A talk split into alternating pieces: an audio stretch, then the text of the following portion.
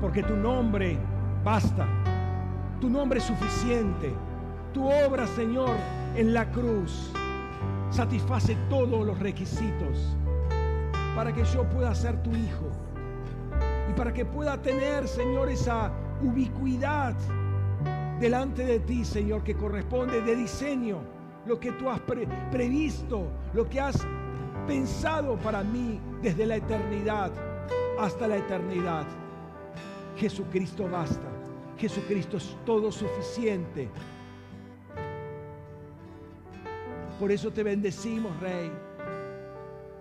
Y por eso nuestra respuesta es adorarte a ti.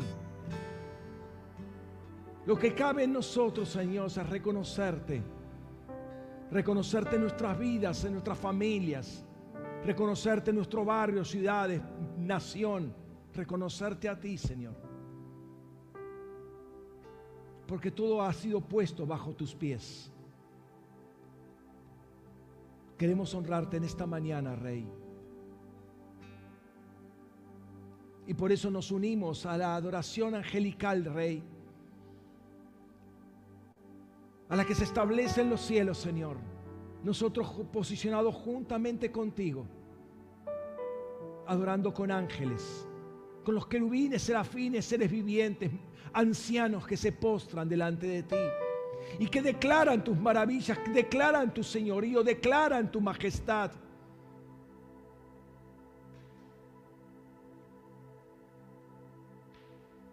Y en esta mañana, Rey, En esta mañana, como todas las mañanas, tardes y noches, tú eres central. Tú eres central, Señor. Nuestros ojos están puestos en ti. Nuestra esperanza está puesta en ti, Señor. Nuestra confianza plena es en ti.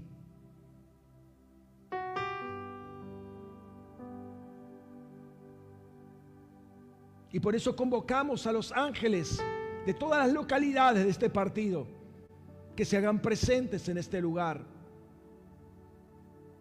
Y otras de provincia también, Señor. Aún el ángel de provincia, Señor.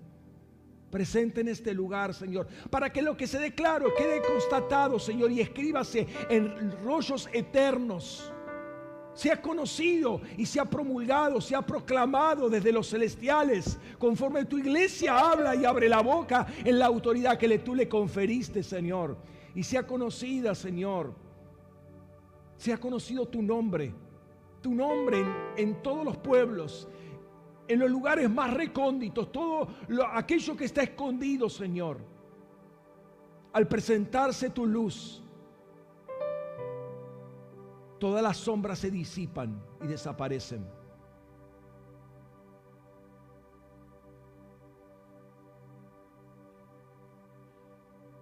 Y no hay lugar para la excusa. No hay lugar para la ignorancia.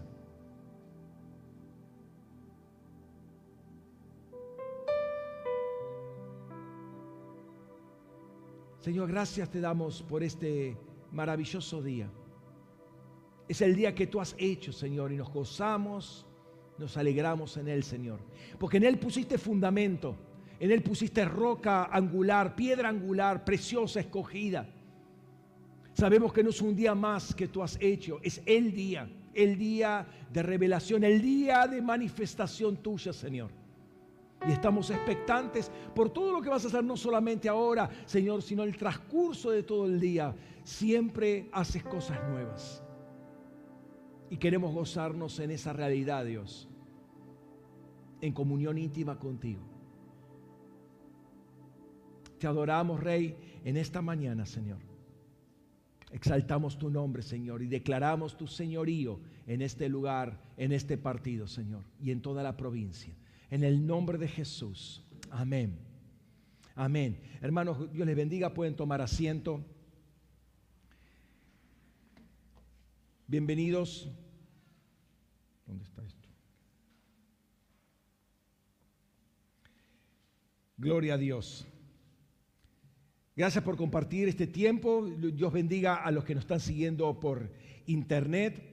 Gracias por también compartir a todos los invitados, aquellos que por esas casualidades del destino, encienden una computadora y se conectan con, la, con esta red, el Señor eh, tenga misericordia y muestre toda su bondad, toda su gracia en este día. Gloria al Señor. Amén. Quiero hablarles, fíjense lo que dice ahí. Después de autoridad, ¿qué dice? No, no, no. Antes de su naturaleza, ¿qué dice?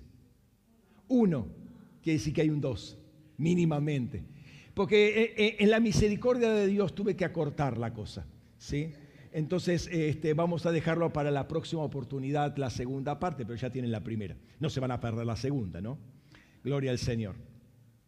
Bien, quiero abrir la escritura con ustedes. Vamos a Mateo, los últimos versículos, Mateo capítulo 28, si pueden leer, préstenme sus ojos, si no, revisen sus escrituras también. Sí, eh, Mateo 28, versículo 18. Quiero hablar de este tema de autoridad porque es algo que me estuvo hablando últimamente el Señor y quiero compartirles algo de todo lo que dice la Escritura. Muy abundante es este tema porque es muy clave. ¿Sí? ¿Tienen ahí? Mateo 28, 18. Dice la palabra de Dios, entonces Jesús se acercó y les habló diciendo, toda potestad, literalmente autoridad, toda potestad me fue dada en el cielo y en la tierra. Yendo pues, discipulad a todos los gentiles, literalmente etnias, bautizándolos en el nombre del Padre y del Hijo y del Espíritu Santo, enseñándoles a guardar todas las cosas que os mandé. Y aquí yo estoy con vosotros todos los días hasta el fin del siglo.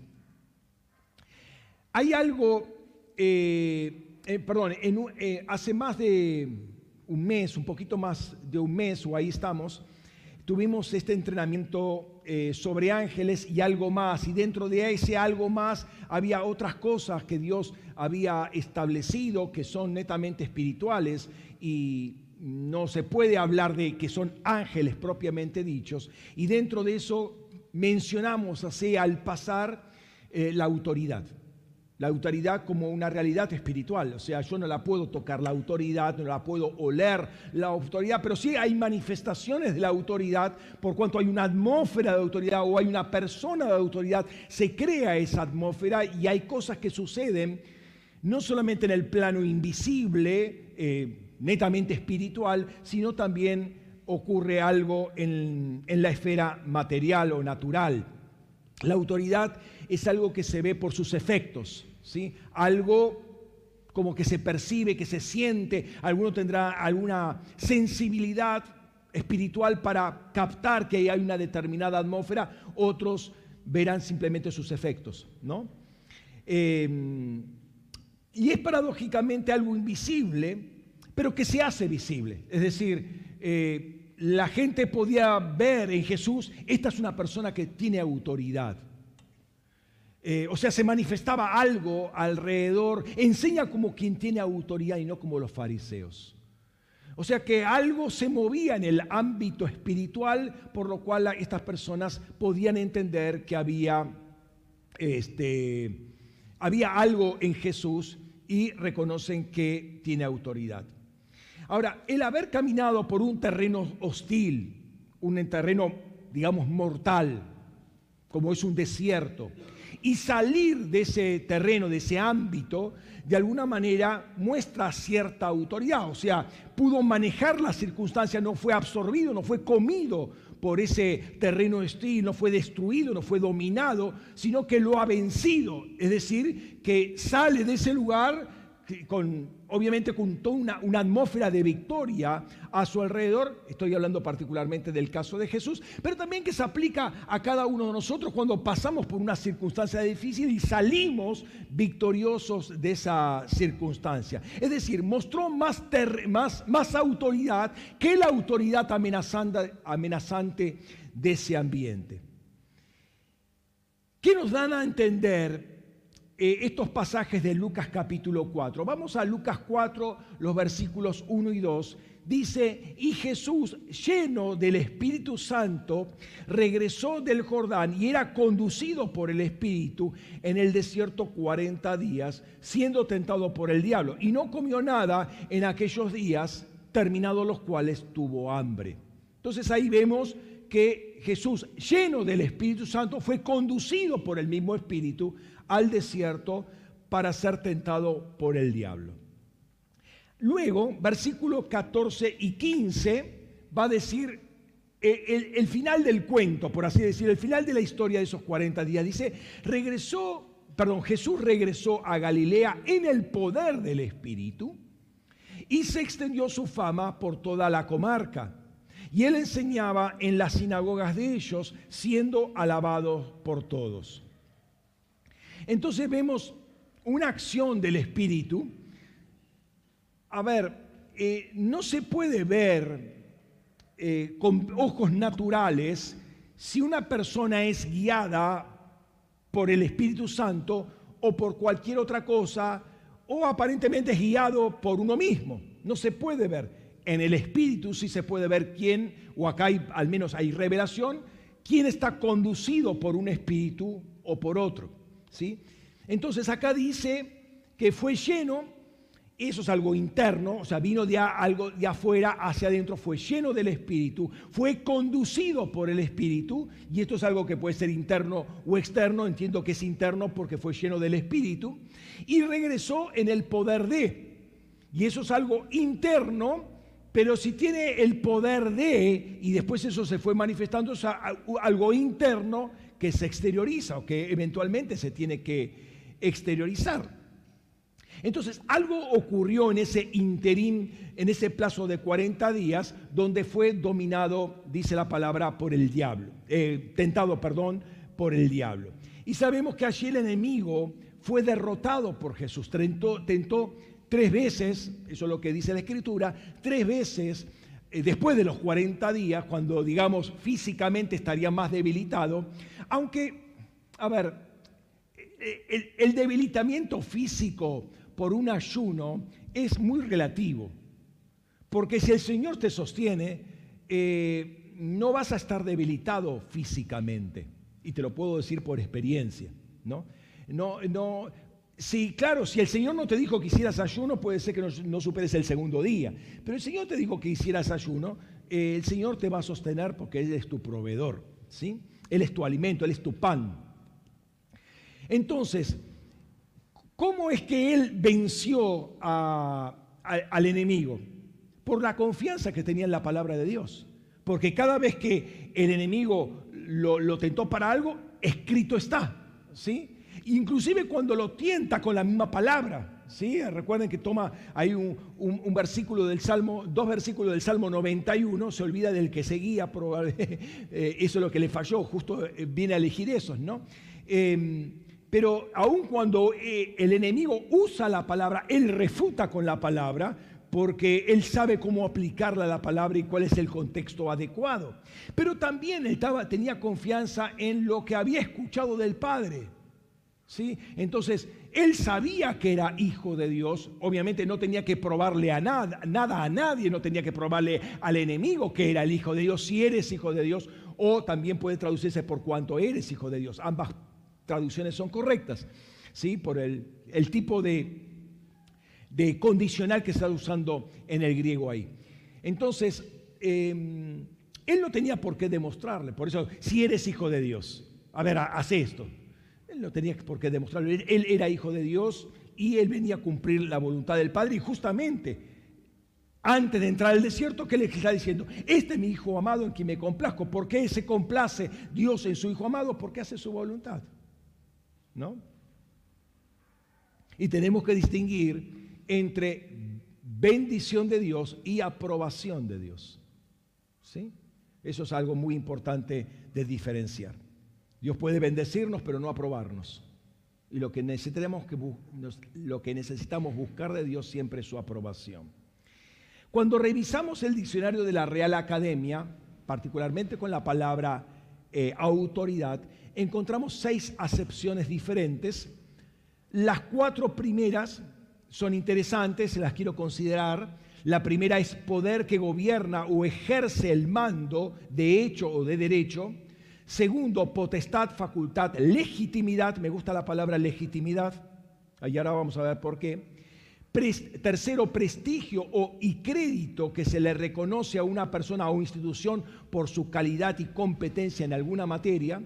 Cuarto, persona que ejerce o la posee, es decir, la persona que posee autoridad es una autoridad.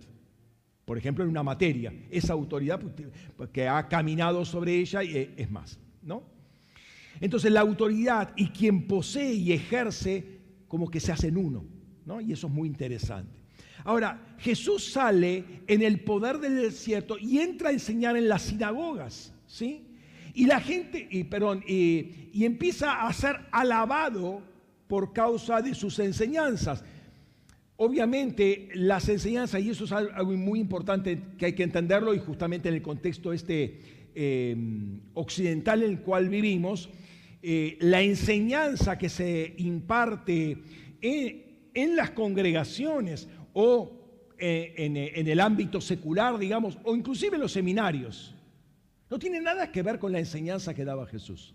Nada que ver. Y lamentablemente eh, esa, ese entendimiento occidental de la enseñanza ha llevado a, los seminarios a ser este, freezers, ¿no?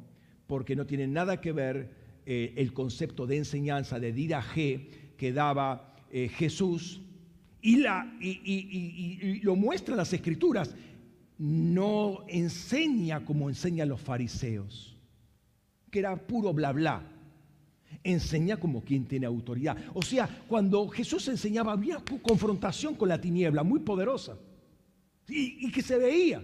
Los demonios saltaban por los aires, la gente se sanaba, eh, este, la gente era limpiada. O sea, había algo particular en la enseñanza, había una demostración de autoridad. Cada vez que hacemos una escuela, por ejemplo, vemos confrontación. Cuando hicimos, le, mostré, cuando hicimos el tema la semana pasada del río Reconquista, ex río Reconquista, ahora es aguas de reposo. Estamos cantando todavía aguas de reposo, algo, algo similar, ¿no? Aguas de reposo. Al día siguiente, a los dos días, eh, salió toda la mugre que había en el Reconquista. Salió a flote. O sea, apareció todo un verde de reposo y toda la basura arriba de ese verde de reposo. Salió, se manifestó la iniquidad que había sobre ese río. Entonces algo ocurre cuando eh, se exterioriza ese poder interno y se exterioriza por causa de la autoridad. Entonces, sale. ¿Por qué entonces era alabado Jesús? Notemos que dice que fue a Galilea y luego fue a Nazaret. ¿Sí? Me estoy adelantando ya capítulo 4 de Lucas, y donde ocurre todo un incidente eh, cuando empieza, cuando suelta eh, o cuando explica ese pasaje de Isaías 61, todos dicen, wow, sí, tremendo. Para, para, para, Cuando llegan, caen en cuenta de lo que estaba diciendo, dije, no, no, para, para, para un momentito. Y ahí se, se manifiesta toda la autoridad demoníaca que había dentro de una sinagoga. Todo el espíritu religioso empieza a manifestarse y se, se, eh, se confronta con Jesús. al punto tal que lo quieren despeñar, lo quieren matar a Jesús. Pero claro, como no era la hora, porque no estaba dentro de los planes de Dios, desaparece y no se sabe cómo desaparece, pero desaparece. Y ahora, después de este incidente, él regresa a Galilea y dice, Lucas 4, 31 y 32, dice, y descendió a Cafarnaum, ciudad de Galilea, y les enseñaba en los sábados. Y estaban asombrados de su doctrina, de su didaje, porque su palabra era con autoridad. Y allí está la palabra autoridad, la palabra griega exusía. La gente estaba asombrada de su enseñanza porque evidentemente había algo que se manifestaba por causa de esa autoridad. No creo que fueran gritos, no creo que fueran eh, presiones que Jesús ponía a la gente o manipulación, no, había una confrontación espiritual por causa de esa autoridad que ejercía. Entonces la gente podía ver en Jesús y en su enseñanza más que palabras. Había algo más que palabras, había un, poder que, salía que era confrontativo. Em, vuelvo a repetir, no era una enseñanza académica, sino una enseñanza que sacudía la estructura espiritual. Jesús hablaba y lo que parecía calmo, lo que parecía piadoso, lo que parecía muy temeroso de Dios, pero explotaba y se manifestaban todos los demonios que estaban sentados ahí en la sinagoga. ¿No? Me acuerdo, eh, todavía no estábamos acá, pero tuve, la oportunidad, me llamaron un, hermano conocido, creo que lo conté el testimonio alguna vez hace varios años, tres, no, más, cuatro, cinco años, eh, me llamó un, pastor, un amigo mío eh, de, San Miguel a predicar, era un domingo a la mañana, nosotros tenemos el culto allá en Lomas el sábado a la noche, entonces no, no tenía tiempo para preparar algo, así que prediqué exactamente lo mismo, variante más, variante menos.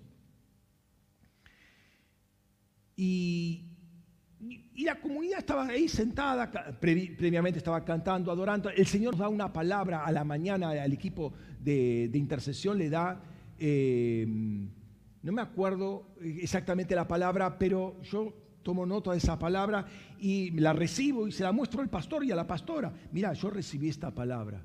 Eh, eh, decía algo como que están durmiendo. Mira, yo le digo, mira, mira lo que recibí.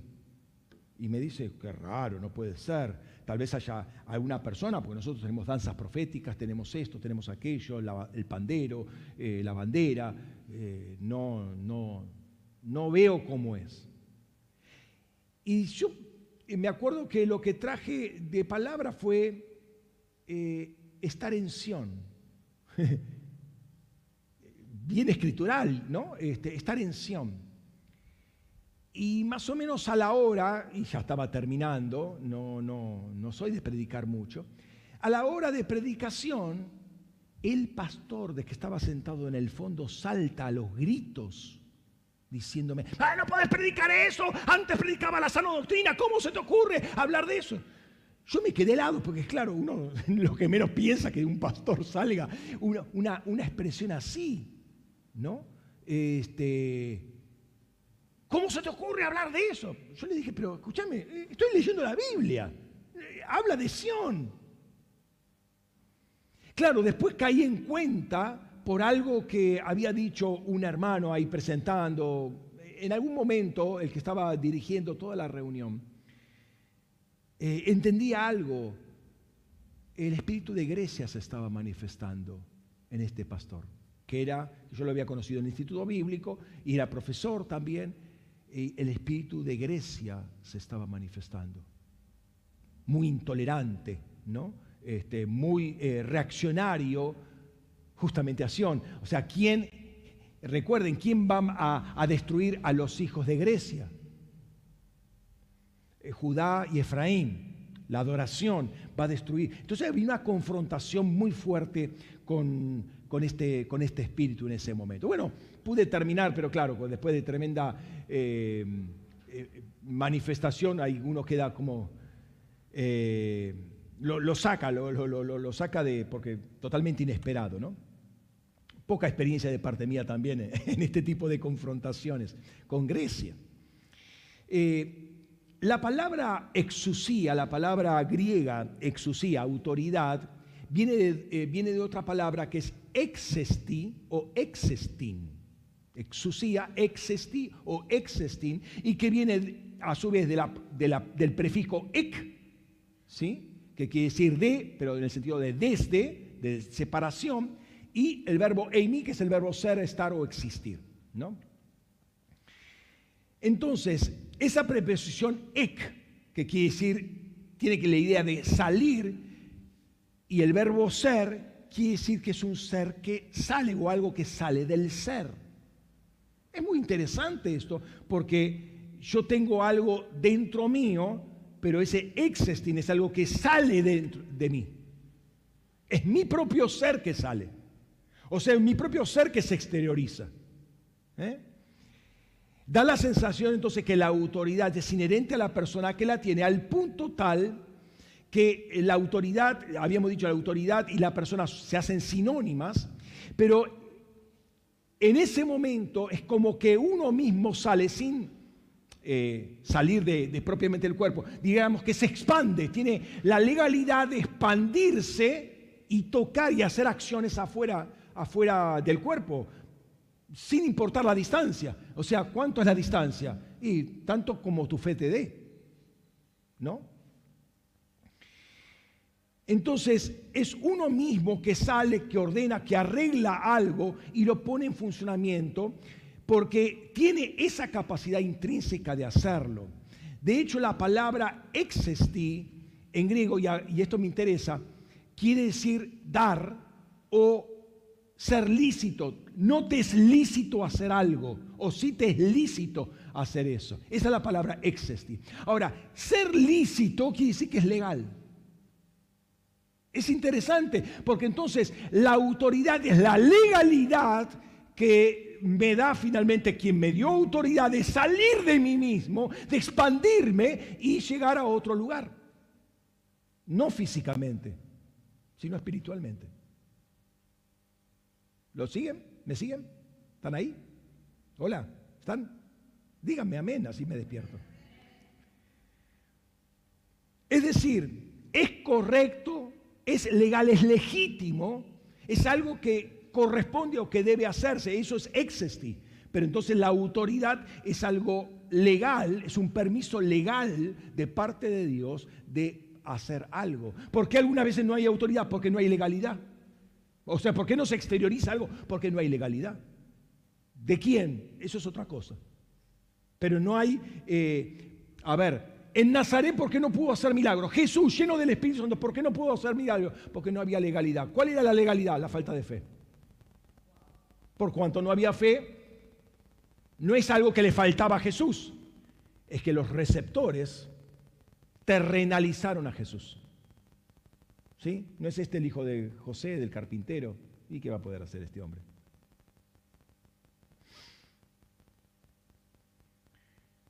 Pensemos por ejemplo, en el caso del siervo del centurión. ¿Se acuerdan del siervo del centurión? Vamos a Lucas capítulo 7, versículos 6 al 10. Le leo el pasaje para entender a lo que me refiero.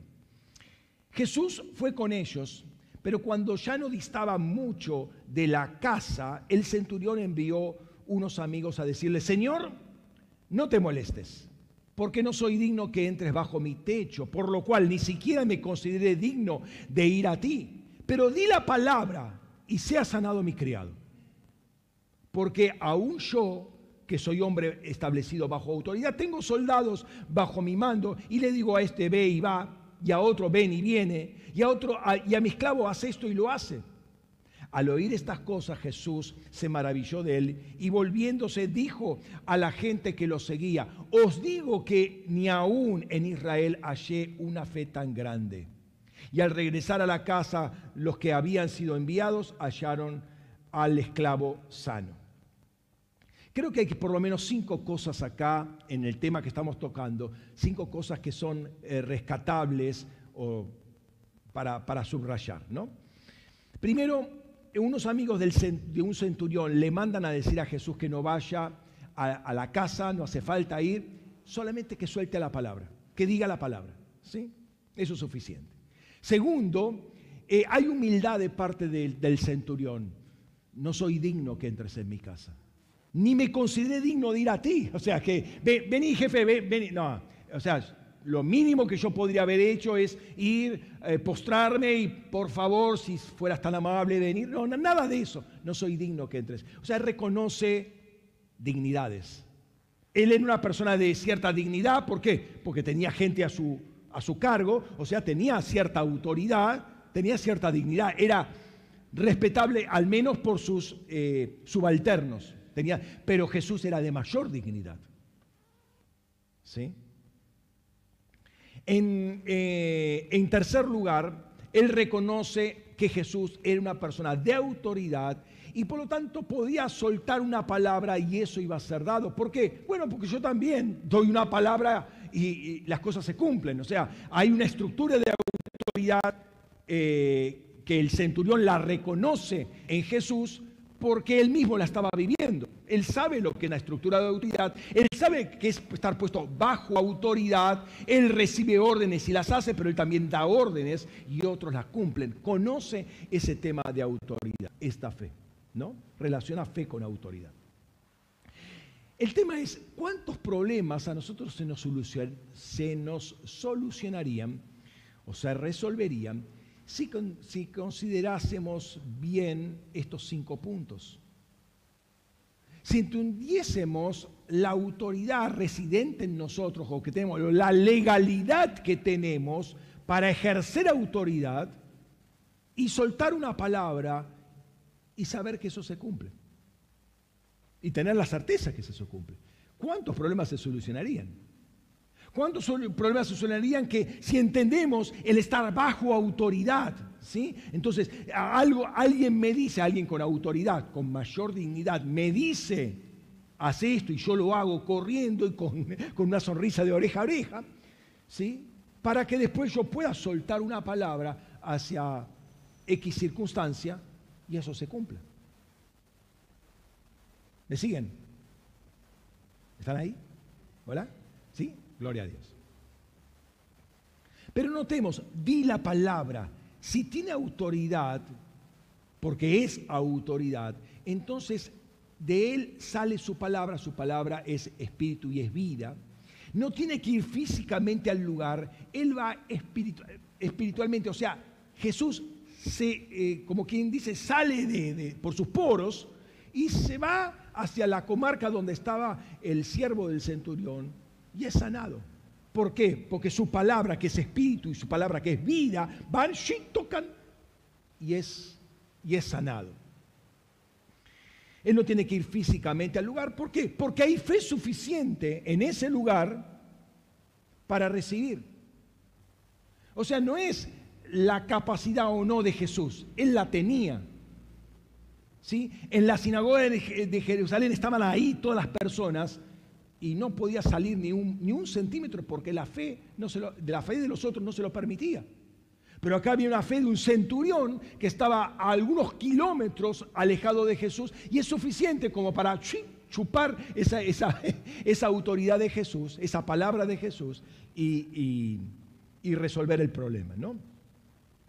Esto es así eh, porque, em, y esto es un tema que admira Jesús del, del centurión, Jesús también era una persona eh, puesta bajo autoridad. Ese también tiene peso porque eh, es igual el entendimiento de cómo se movía Jesús, cómo es el ambiente espiritual, cómo es el militar en este caso del, del centurión. ¿no?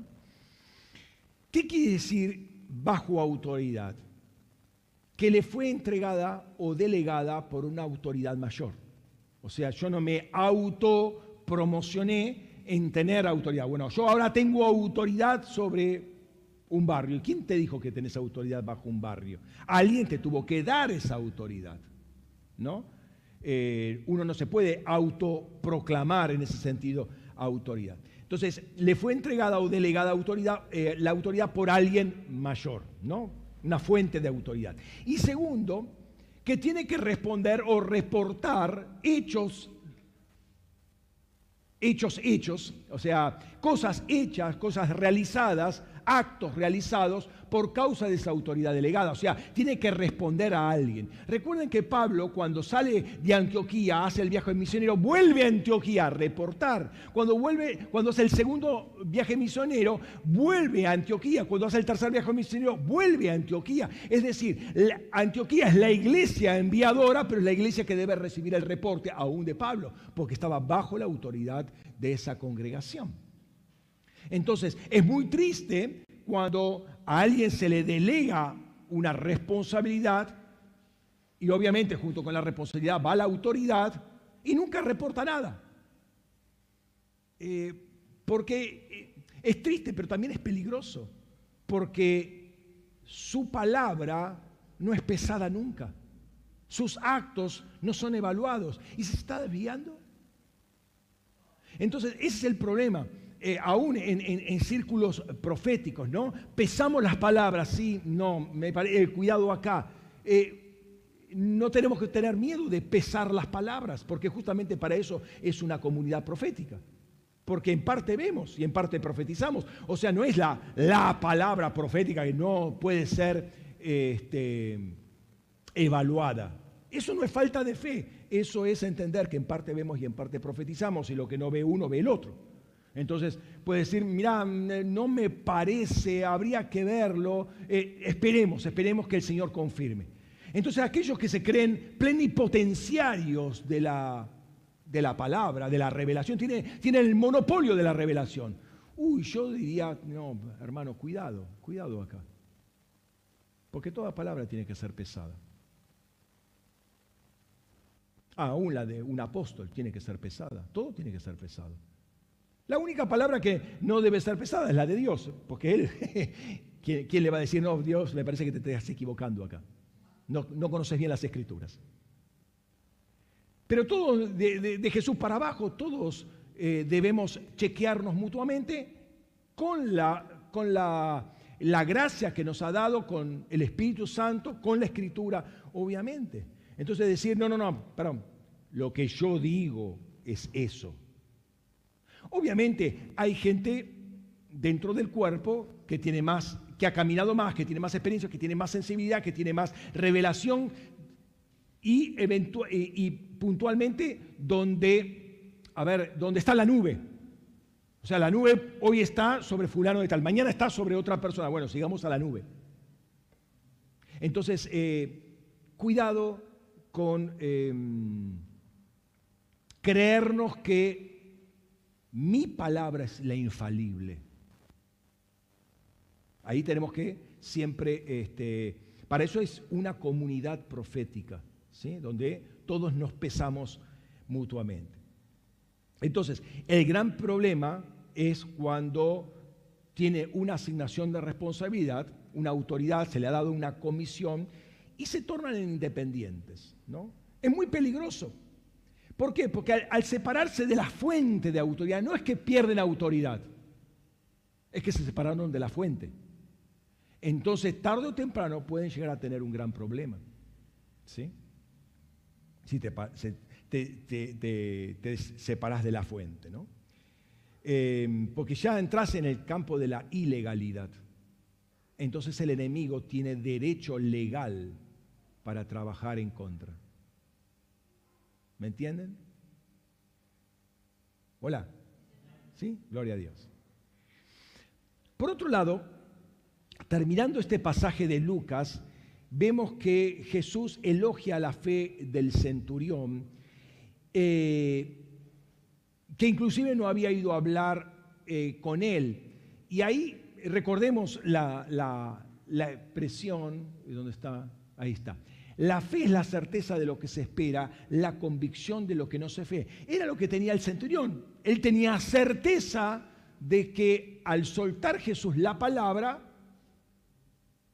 algo iba a salir de Jesús, la palabra, junto a la palabra, es el espíritu, es la vida, y el siervo iba a ser sanado. La certeza de lo que se espera, la convicción de lo que no se ve. Y está hablando de ese ejercicio de autoridad disponible en Jesús y accesible al centurión y al siervo del centurión por la fe del centurión. ¿no? Ahora, esto es muy importante para la vida cristiana. ¿Por qué? Porque la Biblia dice que sin fe es imposible agradar a Dios. Sin fe es imposible. Y la, perdón.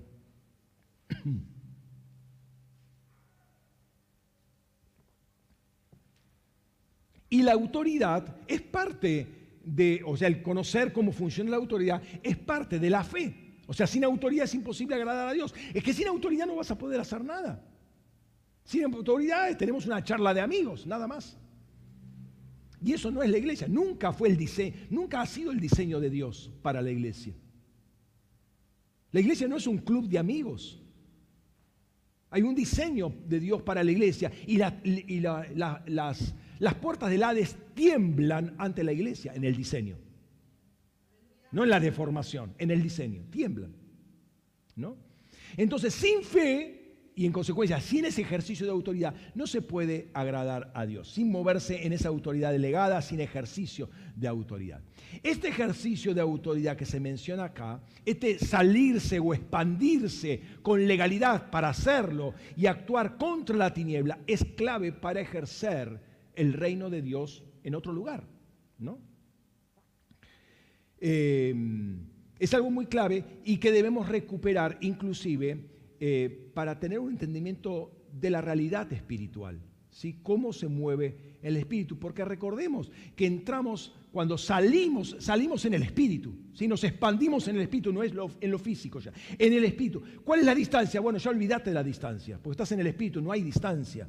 Es lo mismo estar al lado o estar a, 100 kilómetros de distancia o estar en el otro lado del planeta. No, no, eh, ya no, no hablamos de distancia, estamos en el, en el ámbito del espíritu, en el ámbito de la eternidad. Pero debemos recuperar ese, ese entendimiento de lo espiritual, ¿sí? Eh, porque estamos confrontando a entidades en el eh, ámbito del, del espíritu.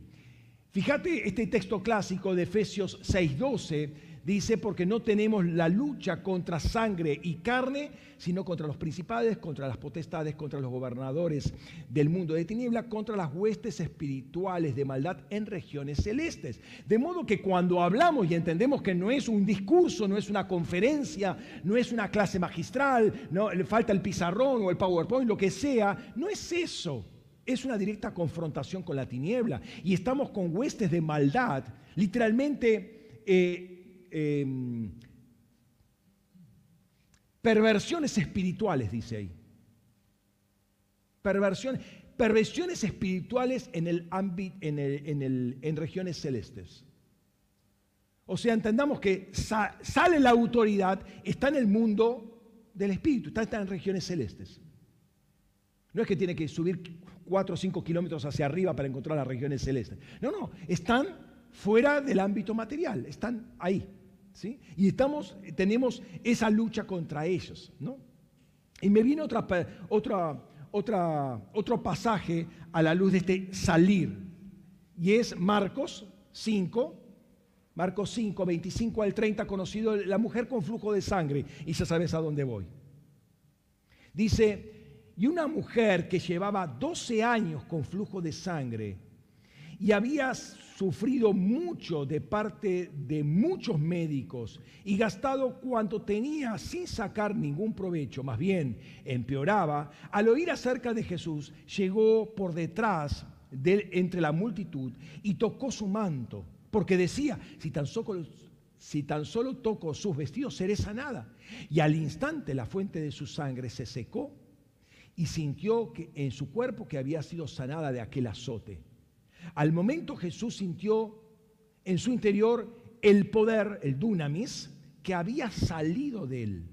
Interesante, ¿no? Y volviéndose a la multitud preguntaba, ¿quién ha tocado mis vestidos? ¿No? Entonces, algo salió de Jesús. Con una persona con fe, y hoy diríamos que es una fe casi fetichista, toco los vestidos, ah, me, pongo el saco de fulano, wow, ya. Eh, o sea, es un poco fetichista. Pero era lo único que tenía esta mujer. Y fue válido para Jesús, premió la fe. Jesús siempre premia la fe. Si tan solo toco su manto será salvo. Y tocó el manto y eso le permitió que algo saliese de Jesús. Y es Jesús mismo, es Dios mismo el que sale. Y tocó a la mujer que estaba ahí a, a un brazo de distancia.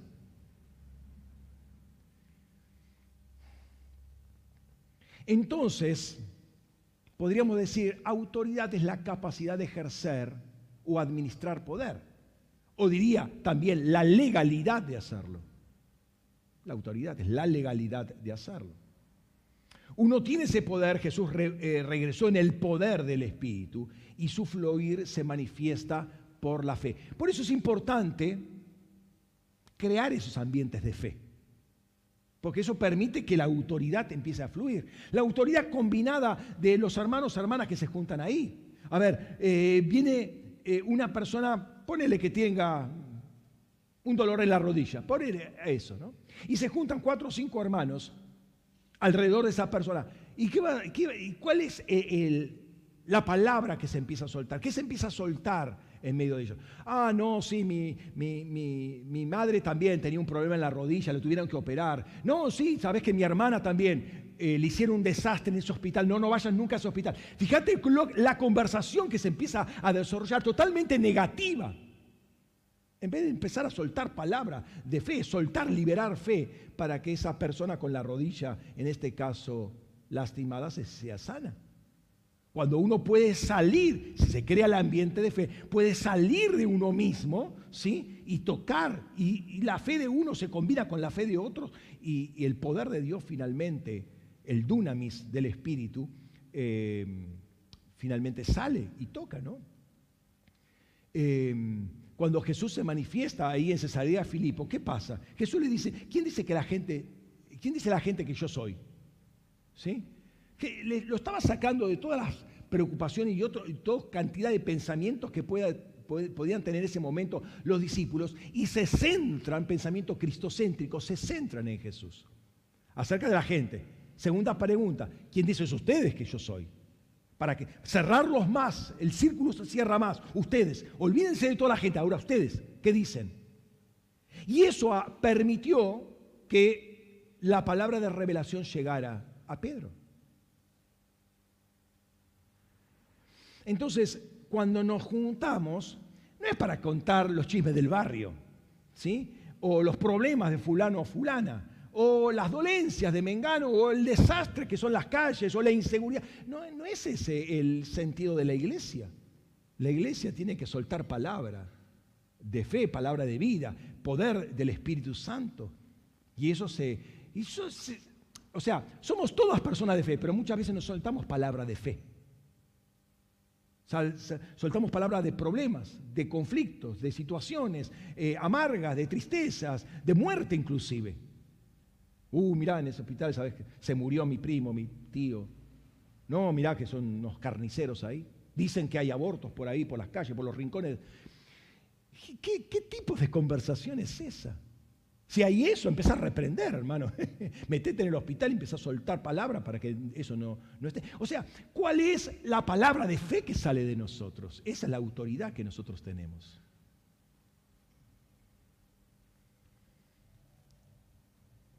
El conector que finalmente manifiesta y establece el reino es la fe.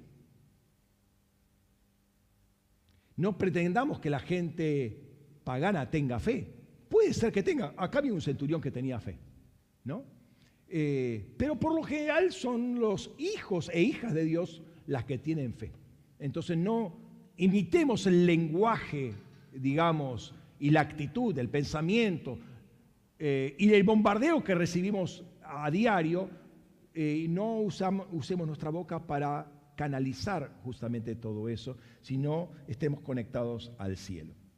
Entonces, una de las cosas que vemos en Jesús es un manejo, diría, impresionante de poder que era reconocido por todo el mundo, los que lo rodeaban, los discípulos, y aún gente que no era discípulo, eran seguidores, y aún los enemigos los enemigos también reconocían eh, el poder y querían callarlo a Jesús, obviamente porque había mucho poder en él. Y esta exteriorización se debía justamente a la autoridad que le había sido asignada a él por el Padre. El Padre le había dado esa autoridad. Era el poder de la tiniebla contra, eh, o sea, él tenía el poder del Espíritu Santo confrontar el poder de la tiniebla. Em, ahora, una de las de la autoridad que le había sido asignada por Jesús era una autoridad sobre la tierra, no sobre el cielo. ¿Por qué? Porque venía en calidad de siervo sufriente. ¿Sí? Eh, entonces le dio autoridad. Y dice, mira, mira vamos, a, vamos al pasaje este de Mateo 9, versículo 2 al 8. Mateo 9, 2 al 8 dice, y aquí le trajeron un paralítico echado en un catre, catre, y al ver Jesús la fe de ellos, noten la fe, la fe no del, del que estaba en el catre, sino de los cuatro otros, dijo el paralítico, ten ánimo, hijo, tus pecados te son perdonados. Pero algunos de los escribas dijeron dentro de sí, fíjense, no, no habían hablado, dijeron dentro de sí, murmuraban, ¿sí? tenían ese pensamiento. Este blasfema. Y viendo Jesús sus pensamientos, interesante, Jesús ve los pensamientos. Tal vez por la cara que habían puesto. Algún gesto, alguna gesticulación, ¿no? Y, viendo Jesús sus pensamientos, dijo, ¿por qué pensáis mal en vuestros corazones? Porque ¿qué es más fácil decir, tus pecados te son perdonados? O decir, levántate y anda.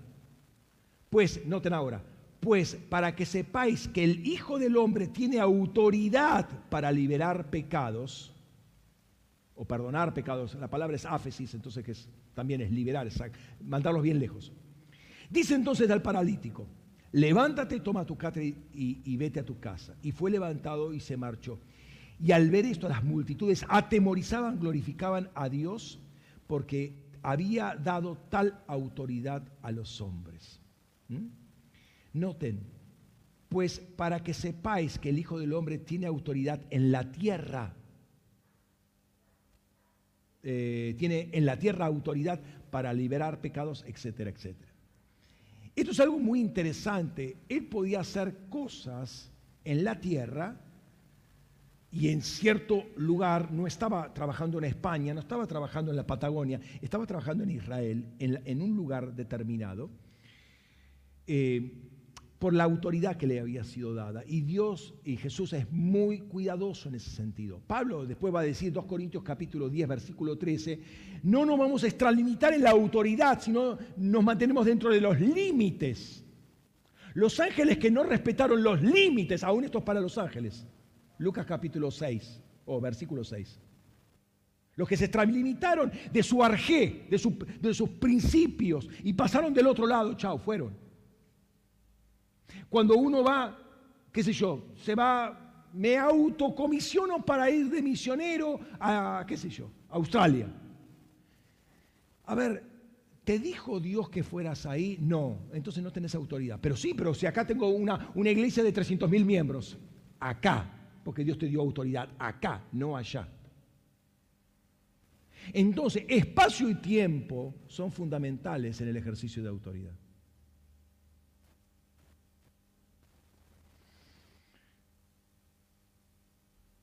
Él podía hacer cosas porque, Jesús estamos hablando, porque le había sido dada autoridad. Vayan entre las ovejas perdidas del pueblo de Israel. No vayan a casa de pagano por el momento. Vayan, ¿por qué? Porque el tiempo estaba para esa primera misión. Después hay otra misión más, la de los 70. Ahí vayan a cualquier lugar, vayan a otros lugares. Vayan a donde yo voy a ir posteriormente. No vayan a cualquier lugar. No tienen que irse a Atenas, porque no voy a ir a Atenas. Eso se va a encargar Pablo de ir a Atenas. Yo no voy a ir a Atenas. Entonces no tienen que ir ustedes a Atenas. Vayan a las comarcas, a ciudades a donde yo voy a ir posteriormente, sea pagana o sea gentil. Entonces, terminando su ministerio, dice una cosa interesante. Le plantean las, las autoridades del templo una cosa, ¿sí? Capítulo 21 de Mateo, versículo 23. Y esto es interesante. Cuando entró en el templo, mientras enseñaba, se le acercaron los principales sacerdotes y los ancianos del pueblo diciendo, ¿con qué clase de autoridad haces estas cosas? ¿Y quién te dio esta autoridad? Me llama la atención, ¿con qué clase, eh, o sí, con qué clase de autoridad? Eh, primero, estas autoridades en el pueblo de Israel eh, mencionan tres cosas interesantes, o, el pasaje en general menciona tres cosas interesantes. Primero, reconocen que la autoridad le fue dada a Jesús. No saben exactamente qué clase de autoridad, pero que tenía autoridad, tenía autoridad. ¿sí? Eh, quieren saber quién le dio esa autoridad a Jesús.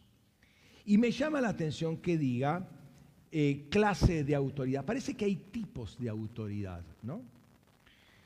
Eh, esto es muy interesante porque se abre un panorama muy, muy, muy, muy curioso que inclusive quiero, quiero trabajarlo más. O sea, voy a decirles lo que me compartió el Señor simplemente.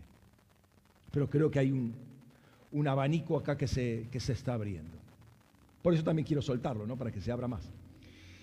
Eh, él estaba enseñando en el templo donde supuestamente los sacerdotes eran la autoridad.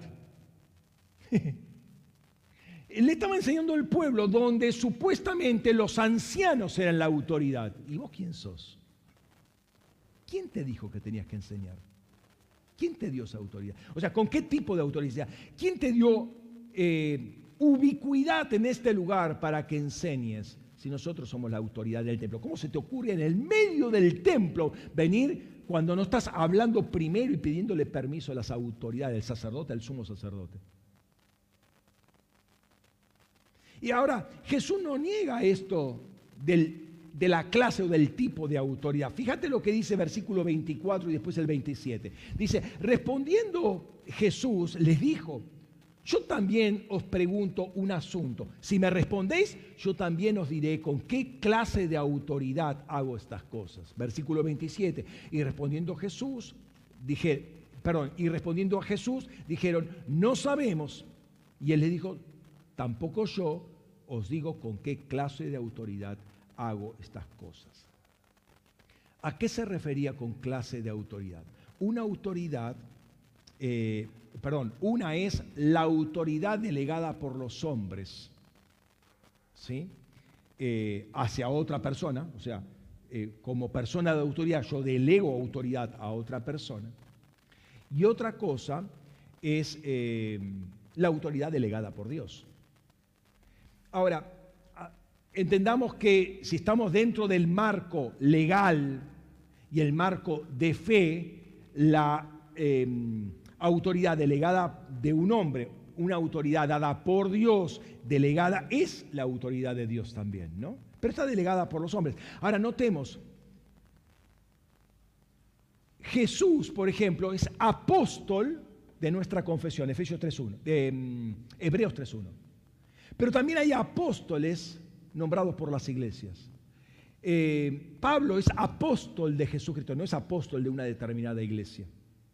Entonces hay autoridades conferidas directamente por Dios y hay otras mediante la estructura de autoridad que Dios puso. Primera gran división que podríamos hacer.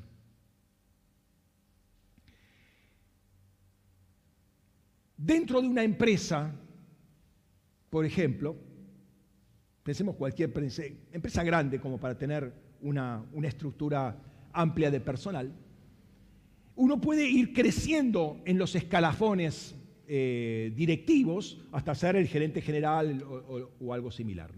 Entonces, es una persona de autoridad, ha crecido mediante una estructura, mediante un convenio, mediante un reglamento interno, como se llame, eh, un acta constitucional, eh, fue creciendo en escalafones hasta llegar a un lugar de mucha autoridad. Claro, dentro de la empresa tiene mucha autoridad. Sale de la empresa y es don nadie. O sea, yo soy presidente de Coca-Cola, por ejemplo. Y va a General Motors, ¿y vos quién sos? No, puede dar órdenes en General Motors. ¿Por qué? Porque de Coca-Cola no, no, es nadie en General Motors. Se lo reconocerá, mirá, el presidente de Coca-Cola, ay, qué bueno, mucho gusto. Tirame una botellita para congraciarse, ¿no? Lamentablemente muchas veces la iglesia sí, tirame un par de chapas, le dice al intendente o lo que sea. ¿Por qué? Porque es una persona de autoridad. Ahora, fíjate, el, el, hombre de Dios, la mujer de Dios, con autoridad dada por Dios, le pide un par de chapas a una persona que recibió autoridad de hombres de un sistema corrupto. No entendés quién te dio la autoridad cuando Él tendría que venir de rodillas a rogarte algo. ¿Entendés la autoridad de quién la recibiste como hijo, hija de Dios? ¿Cómo puede ser que los pastores se humillen, bajen su nombre de donde está escrito y lo pongan en niveles bajos del raquía? ¿Me siguen?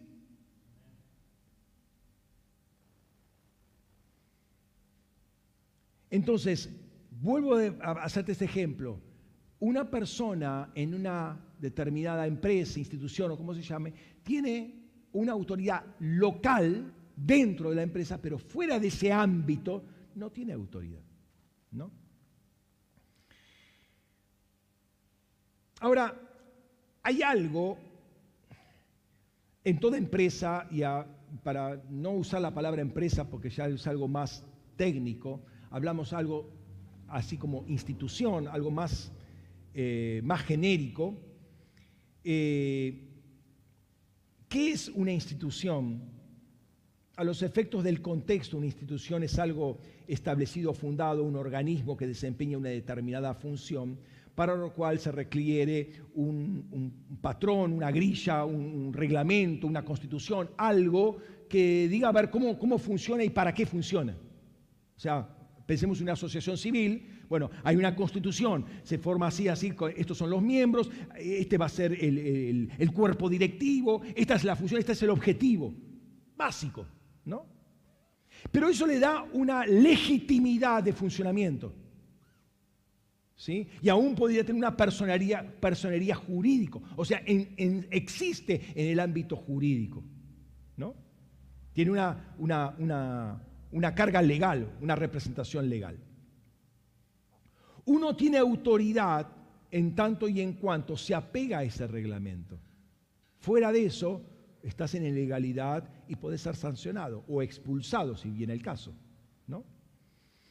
Pero al hacer esto, uno está aceptando implícitamente que está bajo un régimen de autoridad. Uno se incorpora a esa institución y bueno, a ver, ¿quién es el jefe? Ah, fulano es el jefe. ¿Y cómo se forma? Ajá. Eh, ¿Y qué? Ah, está, este departamento, este departamento. Ajá, yo funciono acá. ¿Y cómo me relaciono personal? Etcétera. Hay, hay toda una red, sobre todo cuando se hace grande esa, esa institución, ¿no? Entonces, hay forma de crecer en, los escalafones de esa institución, por así decirlo, ¿no? Siempre y cuando uno se mantenga dentro de, esa, legalidad que da esa, constitución. Y uno recibe eh, beneficios y o perjuicios si está dentro o está fuera de ese marco de autoridad que da esa constitución. ¿Sí? ¿Me siguen? Así funciona cualquier empresa, negocio, y aún la iglesia también, ¿no? Em, ahora, la autoridad que tiene ese conjunto de personas que se asocian eh, para ese fin determinado y arman todo un convenio, tiene una representación angelical. Hay una entidad en el Raquía que los está afirmando. Y es una entidad, eh, yo diría, media caída. Depende cómo es la constitución, cuáles son los fines. Pero hay una estrella, hay una entidad que está en el Raquía. Esto quiero que entiendas, eh, eh, porque esto es muy importante, esto también se aplica a la iglesia. ¿sí? Esa sociedad, esa institución y el ángel están en íntima relación. Así como nosotros, cada uno de nosotros tenemos un ángel mínimo, hay más, pero mínimamente hay un ángel. Pedro tenía el ángel, ¿se acuerdan que le toca la puerta? Que debe ser el ángel de Pedro. Sí, tenemos mínimo un ángel que es prácticamente como nosotros. Las instituciones también tienen un ángel que es prácticamente como la institución. Si la institución es perversa, el ángel es perverso. La iglesia también tiene un ángel, tal como, tal como es la iglesia es el ángel. Al punto tal que lo mismo Pablo, eh, lo mismo Juan le va a escribir al ángel que le va a decir a la iglesia. ¿Por qué? Por una cuestión de coherencia. Están trabajando juntos. Notemos lo que Pablo dice del Cristo glorificado, Efesios 1, 20 y 21. Es parte de todo un texto, pero bueno, rescato esto.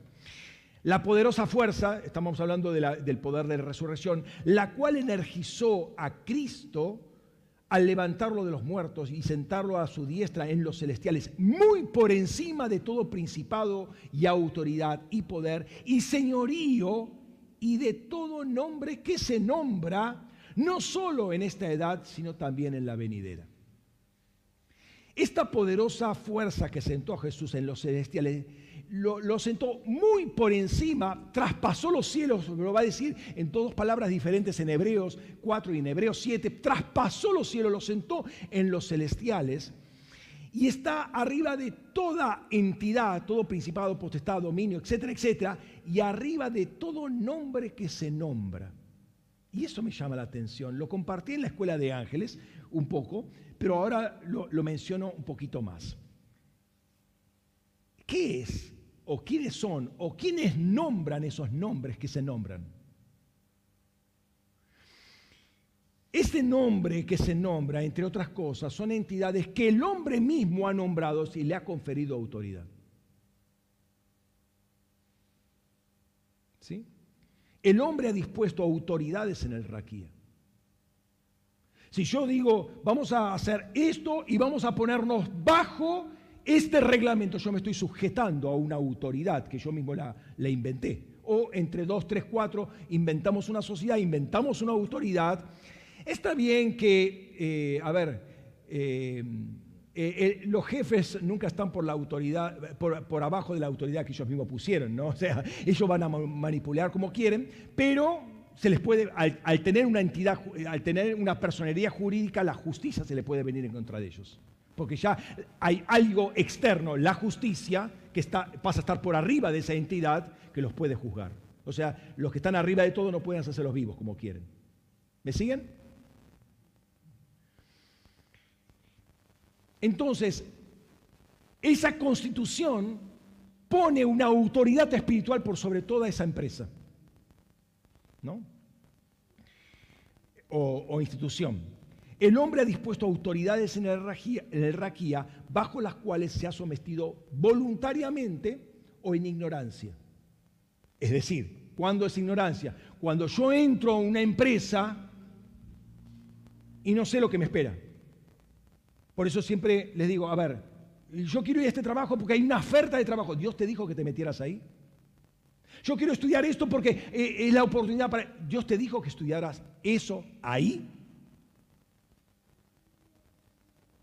O sea, es un tema muy delicado porque vos te estás poniendo bajo una estrella, bajo un ángel, que puede ser lo más perverso que hay y te puede destruir. De hecho, de hecho, estamos hablando con, una hermana y me dice, no, que estoy en la universidad tal y tal, estudiando tal cosa. Y yo dije, ¿en dónde estás? En la universidad de... Mirá, yo dije, salí de ahí urgentemente, corré por tu vida de ahí. Menos mal que me escuchó. Y se fue, y se fue a otra universidad. Porque justamente en el mundo espiritual nosotros estamos golpeando ese tipo de estructura y vos te metés bajo esa estructura, pero vos sos loco. Vos sos loco. Es lo mismo que nos pasó a mi esposa y a mí cuando estábamos eh, eh, en una determinada congregación cuyo pastor fue a ungir al Papa, fue a bendecir al Papa. Tuvimos que salir de ahí. ¿Por qué? Porque ¿cómo vamos a estar peleando contra la reina del cielo cuando eh, nuestro pastor eh, hace migas con alguien que recibe supuestamente mensajes de la reina del cielo? Una cuestión de coherencia. ¿Me siguen? Entonces, a ver, es la oportunidad, pastores, que usted no entiende, yo necesito. Mira, vas a tener mucha más necesidad si seguís en ese lugar. Si Dios no te dijo que te metieras ahí, no te metas, porque te metes bajo una autoridad espiritual negativa de perversión que te va a estropear para toda la vida. Vas a recibir las marcas de Egipto.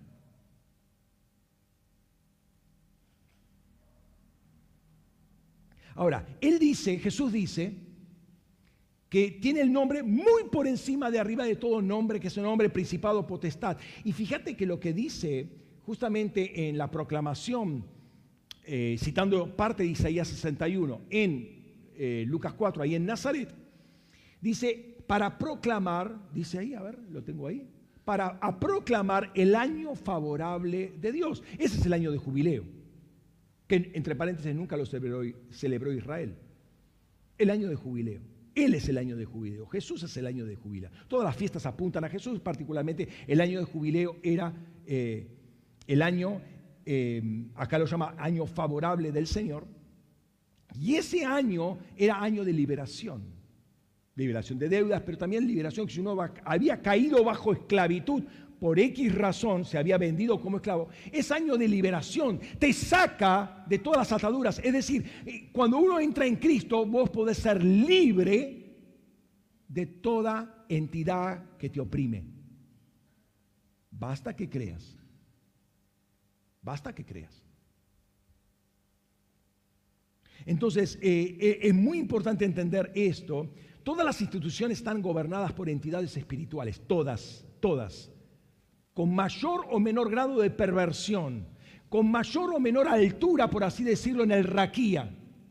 Unas cosas que son unos microemprendimientos, bueno, tendrá ahí en el, en el primer, en el entrepiso, digamos, del raquía.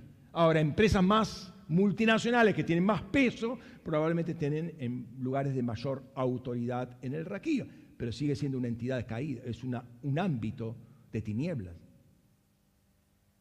Es un ámbito de tinieblas. Entonces, todas estas instituciones están gobernadas por entidades espirituales, las cuales directa o a las cuales directa o indirectamente se le da gloria por lo cual se fortalecen. Entonces, cada vez que, se, por ejemplo, se levanta un, busto de alguien, una imagen, una placa de bronce, una ofrenda floral, se le reconoce, este, este día se decreta el asueto porque eh, hace no sé cuántos años eh, este hombre fundó, entonces una suerte de cumpleaños, entonces se decreta asueto. Se le está dando gloria a esa entidad se la está fortaleciendo. ¿Para qué? Para que siga gobernando sobre las mentes de las personas y que pueda traer sus dividendos. Con los dividendos te mantiene entretenida a toda la gente y esclava. Y esa entidad espiritual caída eh, es caída porque responde a un diseño humano. Y si el hombre es caído, ¿qué va a poner? Va a poner una, una entidad caída. No es algo que le está dando gloria a Dios, es una entidad caída con mayor o menor grado de perversión, pero es una entidad caída. Entonces va a poner presión, va a poner esclavitud, va a poner limitaciones, vos no podés hacer lo que quieras, no podés decir lo que quieras.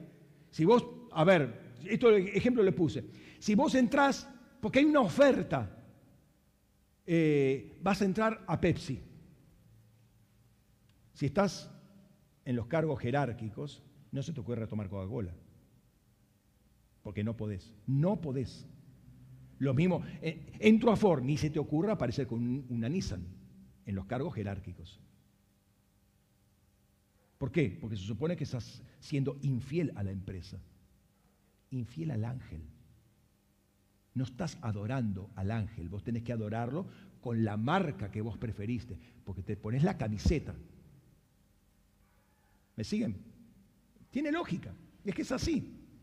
Entonces, un microemprendimiento, mientras que el micro no lo conoce nadie, o sea que es un, angelito de cuarta, hay un, ser, eh, un ser, una entidad sin mayor importancia. Pero pensemos, por ejemplo, en organizaciones ya internacionales tipo NATO, tipo Google, tipo YouTube, tipo Organización Internacional del Trabajo, Organización Mundial del Comercio, de la Salud, las Naciones Unidas, son impresionantes monstruos ¿sí? que gobiernan sobre todo el planeta la estrella en el Raquía sigue siendo una entidad caída, pero está muy elevada. ¿Derribable? Sí, derribable. Cuando uno tenga la autoridad eh, y el permiso de Dios para hacerlo. Volviendo a la pregunta que le hacían a Jesús, ¿con qué clase de autoridad haces estas cosas. Él estaba en el templo haciendo estas cosas y le preguntan, ¿quién te dio autoridad en este templo? O sea, algo que se habían olvidado, que Él era el templo. Dios había, Dios había establecido el tabernáculo. El hombre hizo el templo y lo hizo con un diseño que no honraban a Dios. A quien honraban era a Melcart, Ese es el diseño, que recibieron la, transformación ahí que hubo en el medio por medio de Iramaví. ¿no? Estaban adorando a Melkart. ¿sí? Eh, y fíjense que la masonería siempre va a tomar el diseño del templo de Salomón como paradigma de la sabiduría, con las dos columnas, etcétera, etcétera. ¿no? Entonces, el templo para ellos era una institución. Pero Jesús dice, yo soy el templo destruid este templo y en tres días los voy a reconstruir. Y ellos metidos eh, en, la estructura institucional, porque el templo se hizo una institución que gobernó y controló a toda la gente, literalmente la controló, y hizo un sistema de comercio interno, mira cómo, eh, y después voy a hablar de eso, como Tiro, eh, como Mamón se metió dentro del templo también, encajó ahí, y no me toquen, no me toquen las ofrendas, ¿no? Y controlaban las ofrendas. Gobernaban sobre todo el pueblo por causa de una institución. Y fíjense que cuando hace la defensa Esteban, ¿se acuerdan Esteban capítulo 7 de Hechos? No Esteban 7, eh, Hechos capítulo 7, habla Esteban y todo estaba bien, todo dice, amén, amén, oh, qué sabiduría, hasta que le toca el templo. Ahí se pudre todo. ¿Por qué? Porque le tocaron la vaca sagrada. Y no estaba hablando de un edificio. Es algo mucho más que un edificio. Por un edificio, por cuatro, por cuatro ladrillos, nadie, nadie se hace problema. El tema es que detrás de eso había una entidad que los estaba gobernando.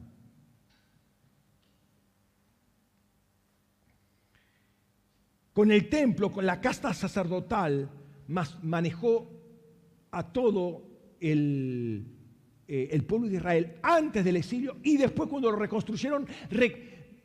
noten, por lo general se dice que cuando vuelven del exilio, escuchen, no se distraigan, cuando vuelven del exilio se construye el segundo templo. Y estamos en el periodo del segundo templo. Bueno, a la luz de Ageo no dice eso. Dios sigue considerando que ese es el primer templo. Dice, ¿quién conoció este templo?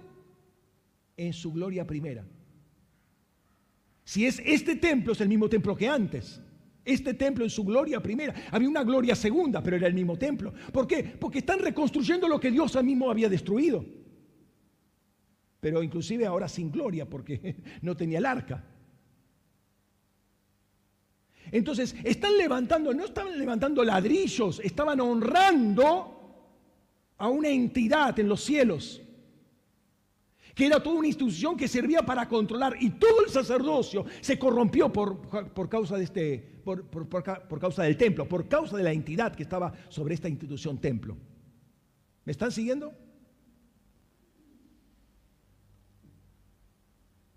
De hecho, vos fijate que cuando Dios llama a Juan el Bautista, hijo de sacerdote, futuro sacerdote también, lo tiene que sacar del templo. Zacarías estaba ministrando ahí en el templo, ¿se acuerdan? ¿Eh? Lo, tiene, lo, saca del templo, lo manda al desierto, críate en el desierto. No te metas con el templo, porque te vas a contaminar, te va a, sacar, te va a secar la fe, te la va a secar directamente, te la va a distorsionar completamente. Entonces lo, lo tiene que mandar al desierto. Contados con los dedos de una mano habría algún piadoso este, dentro del templo. Estaba todo corrompido ese sistema, ¿no? Fíjate, de lo mejorcito que había en el templo, Nicodemo vivía en la oscuridad y en la ignorancia ese hombre. Viene de noche a hablar con Jesús, con miedo. Jesús le dice, vos sos maestro de Israel, ¿no entendés esto? Si lo natural no lo entendés, mira si te hablo de lo espiritual. ¿Se acuerdan que le dice eso, Juan 3? Lo mejorcito en tiniebla.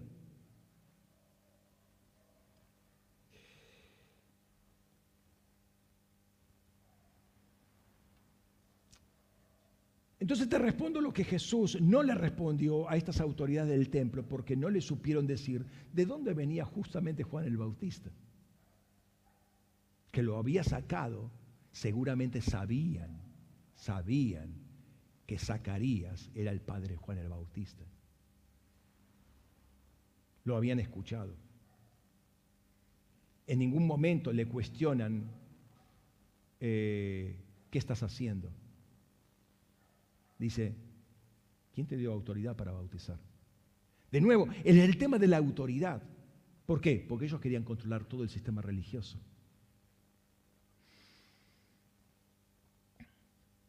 Entonces el tipo de...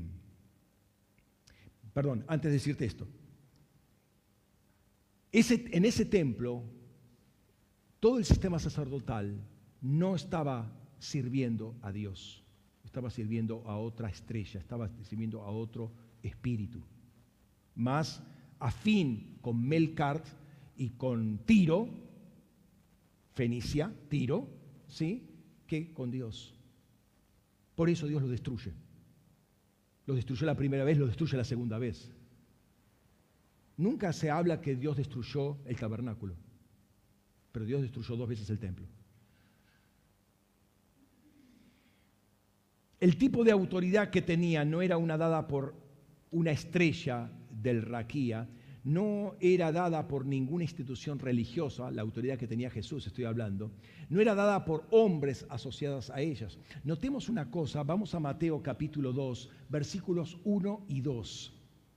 Dice, después que Jesús nació en Betlehem, de Judea, en días del rey de Herodes, Herodes el Grande, he aquí unos astrónomos, de terror la traducción de la, de la Biblia textual, magoi es magos, astrónomos es una palabra muy moderna, del oriente llegaron a Jerusalén diciendo, ¿dónde está el rey de los judíos?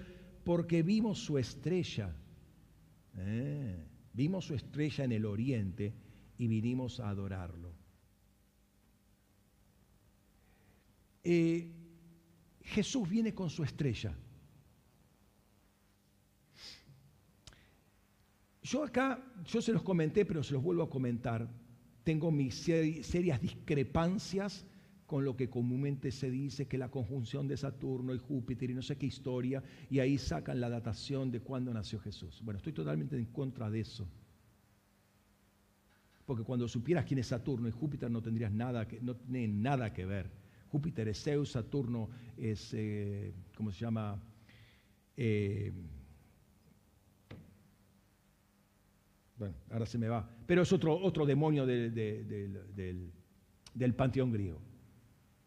O sea, se juntan de ellos y, esa es la estrella de Jesús. Eso es una blasfemia. Esto es un acto de la sobrenaturalidad de Dios.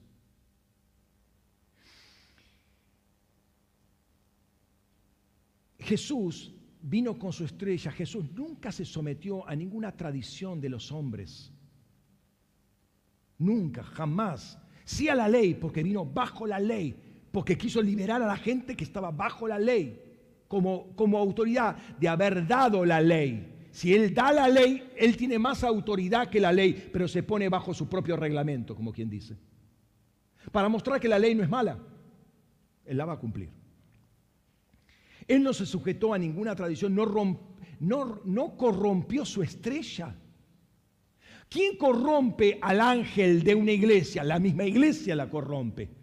Él no corrompió con su actuación a esa estrella porque siempre vino en, eh, e, e, en línea para hacer la voluntad del Padre. Ahora, si él estaba bajo una estrella, entonces era siervo.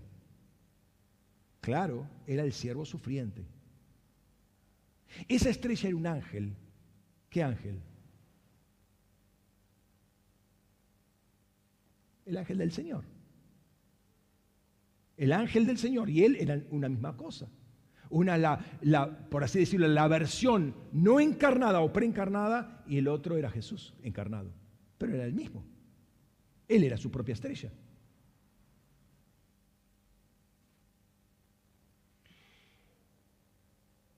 Que venía justamente a hacer lo que el Padre le había dicho hacer. ¿Por qué? Porque era siervo. Él había tomado en su inmolación, él toma la naturaleza de siervo. Recuerden eh, las dos naturalezas, las dos morfé eh, que hay en, en Filipenses capítulo 2. Siendo de la forma de Dios, tomó la forma de siervo, se hizo el siervo de Dios y finalmente siervo sufriente, hasta la cruz. Después deja de ser siervo. Después es exaltado con todo poder y autoridad. Y Herodes, cuando llega a esto, Herodes se vuelve loco porque hay otro rey, hay otra estrella que brilla más que él. Vamos a aniquilarlo. No va a poder nunca. ¿Por qué? Porque está en una autoridad menor. Tiene mucho poder, enloquecido por el poder. Creía que podía estar por sobre, pero no puede estar por sobre. ¿Por qué? No tenía perspectiva el hombre, este estaba loco, estaba enajenado completamente. Pero entendió que había una estrella y no puedo permitir que haya una estrella mayor que, yo. Ahora, notemos que Herodes no le dice a, los magos de Oriente, no, ¿pero qué ¿de qué estrella me estás hablando? O sea, entendía que había una realidad espiritual. Había un rey, no lo admitía, pero había una estrella. Yo tengo la estrella mayor. Eso era muy conocido en Medio Oriente. Israel no era ignorante del tema de las estrellas, de las autoridades eh, eh, angelicales. Entonces, fíjate que en el momento que Jesús nace, acuérdense Lucas capítulo 2, nace el ejército, huestes celestiales se presentan y adoran al Señor. ¿Se acuerdan? Se le presentan a los, pastores.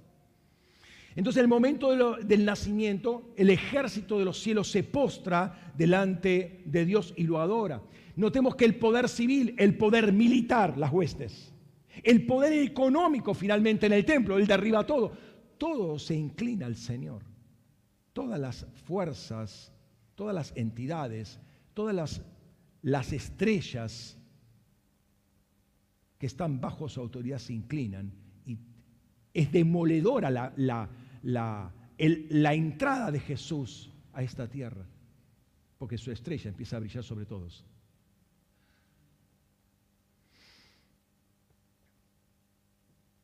Al resucitar, la cosa cambia radicalmente y Jesús dice, eh, Mateo lo que leímos hoy al principio, eh, Jesús se acerca y les habló diciendo, toda potestad me fue dada en el cielo y en la tierra. Antes era en la tierra, ahora es en el cielo y en la tierra. Tiene total autoridad sobre todo. ¿sí? Antes tenía autoridad en la tierra. Por eso, en tiempos de Daniel, tiene que pelear como ángel junto con Miguel. ¿Se acuerdan? Daniel capítulo 10. No, decía, y se iban todos. No tenía que pelear. Dejó a alguien bajo la tierra, vuelvo y sigo peleando. Pero ahora tiene plena autoridad. Todo está bajo su autoridad. Y Pedro rescata esto, y leo de la Biblia de las Américas porque está mejor traducido, ahí del texto griego. Dice, Jesucristo, quien está a la diestra de Dios, habiendo subido al cielo después de que le habían sido sometidos ángeles, autoridades y potestades. Todo está sujeto a los pies de Dios. Jesús toma toda y plena autoridad sobre todo el orden creado.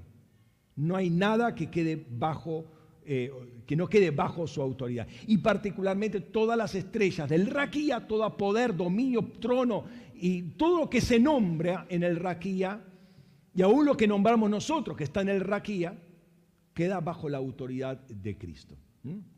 Ahora, no quiere decir esto que todos dijeron, listo, listo, se acabó, bajamos la cabecita, ¿sí? Eh, nos ponemos todos en línea, todos los soldaditos bien alineados. No, no. Está diciendo que ahora él tiene plena autoridad y Dios le da la autoridad de la iglesia y barran, barran con todo porque la autoridad de la iglesia es superior a todo eso. Es otra cosa diferente porque las autoridades siguen siendo rebeldes. Lo que pasa es que no tienen tanta autoridad ahora como para decir me quedo acá y punto, que quién sos vos. ¿No? De nuevo, Efesios capítulo 1, lo leo más amplio, el texto, la, fuerza poder, eh, la poderosa fuerza la cual ejerció a Cristo al levantarlo de los muertos y sentarlo a la diestra de los celestiales, muy por encima de todo principado y autoridad y poder y señorío, y de todo nombre que se nombra, no solo en esta edad, sino también en la venidera y sometió todas las cosas bajo sus pies y lo dio eh, por cabeza sobre todas las cosas eh, a la iglesia, la cual es el cuerpo, la plenitud de aquel que está completando todas las cosas en todos. Hasta el momento de la resurrección él tenía autoridad sobre la tierra, vuelvo a repetir, no sobre los cielos, ahora tiene autoridad plena. ¿sí? Los cielos, dice, noten esto, Salmo 115, 16, dice, los cielos son los cielos de Yahvé y ha dado eh, la tierra a los hijos de los hombres. ¿Quién tenía autoridad sobre la tierra? Los hijos de los hombres. Por eso necesitaba la fe de Abraham, para permitir el reingreso. Por eso necesita la fe de nosotros para que el Señor conecte cielos y tierra. Él era el conector, pero estaba dando esa, esa autoridad de nuevo a los hijos de los hombres. Antes, en el Edén, el hombre, Adán, fuera del pecado, Adán era el conector de cielos y de tierra. E, Edén pudo ser establecido, perdón, Edén no podía ser establecido hasta que Dios no creara a Adán. Adán era el conector para que Edén estuviera. Adán pecó, Edén se cerró. Él tenía la autoridad. Ahora Cristo tiene la autoridad, Cristo se lo da a la iglesia y nosotros somos, somos los que conectamos cielos y tierra en cada lugar, donde soltamos la palabra.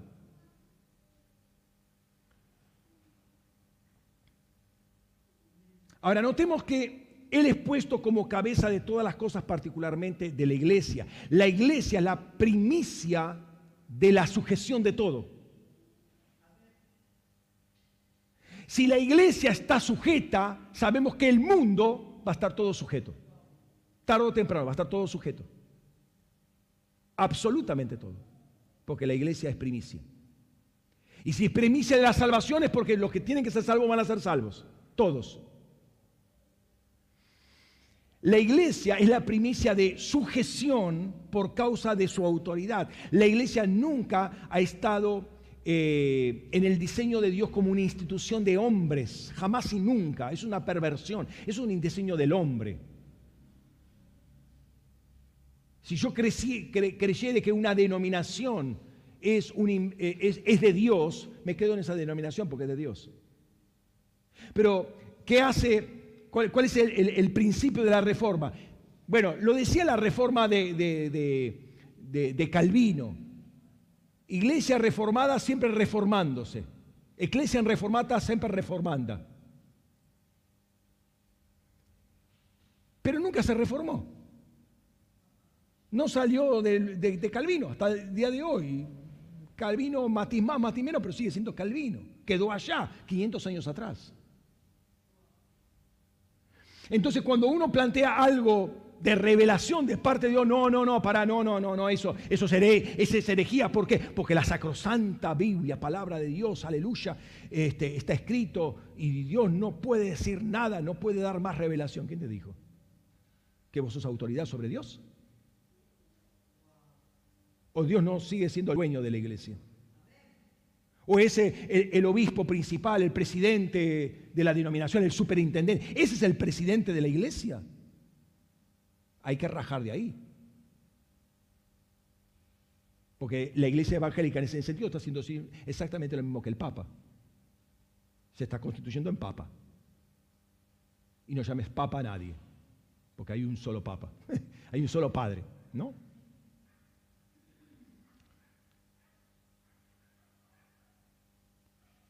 Fíjate, Efesios 1.10 dice,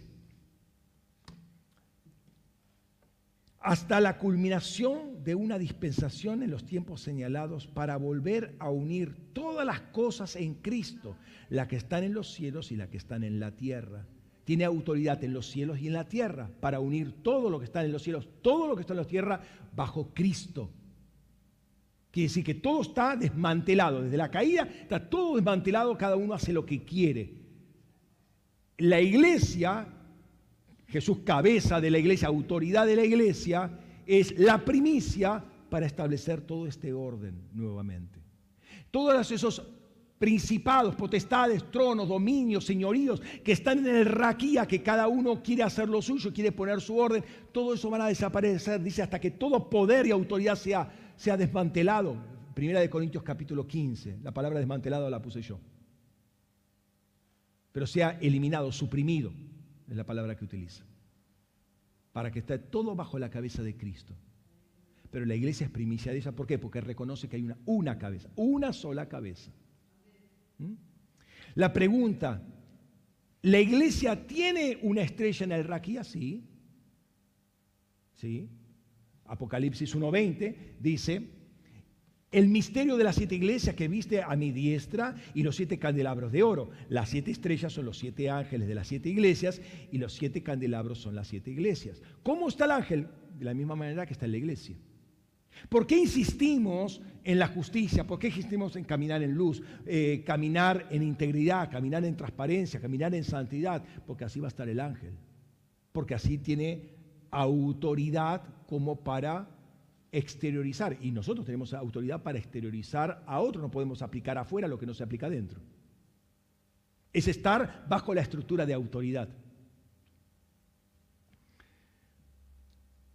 Ahora, Jesús le dice a Juan escribir el ángel, pero después eso, eso que le escribió al ángel es la carta que va a llegar a la iglesia. ¿Por qué? Porque los dos tienen que tener un mismo mensaje.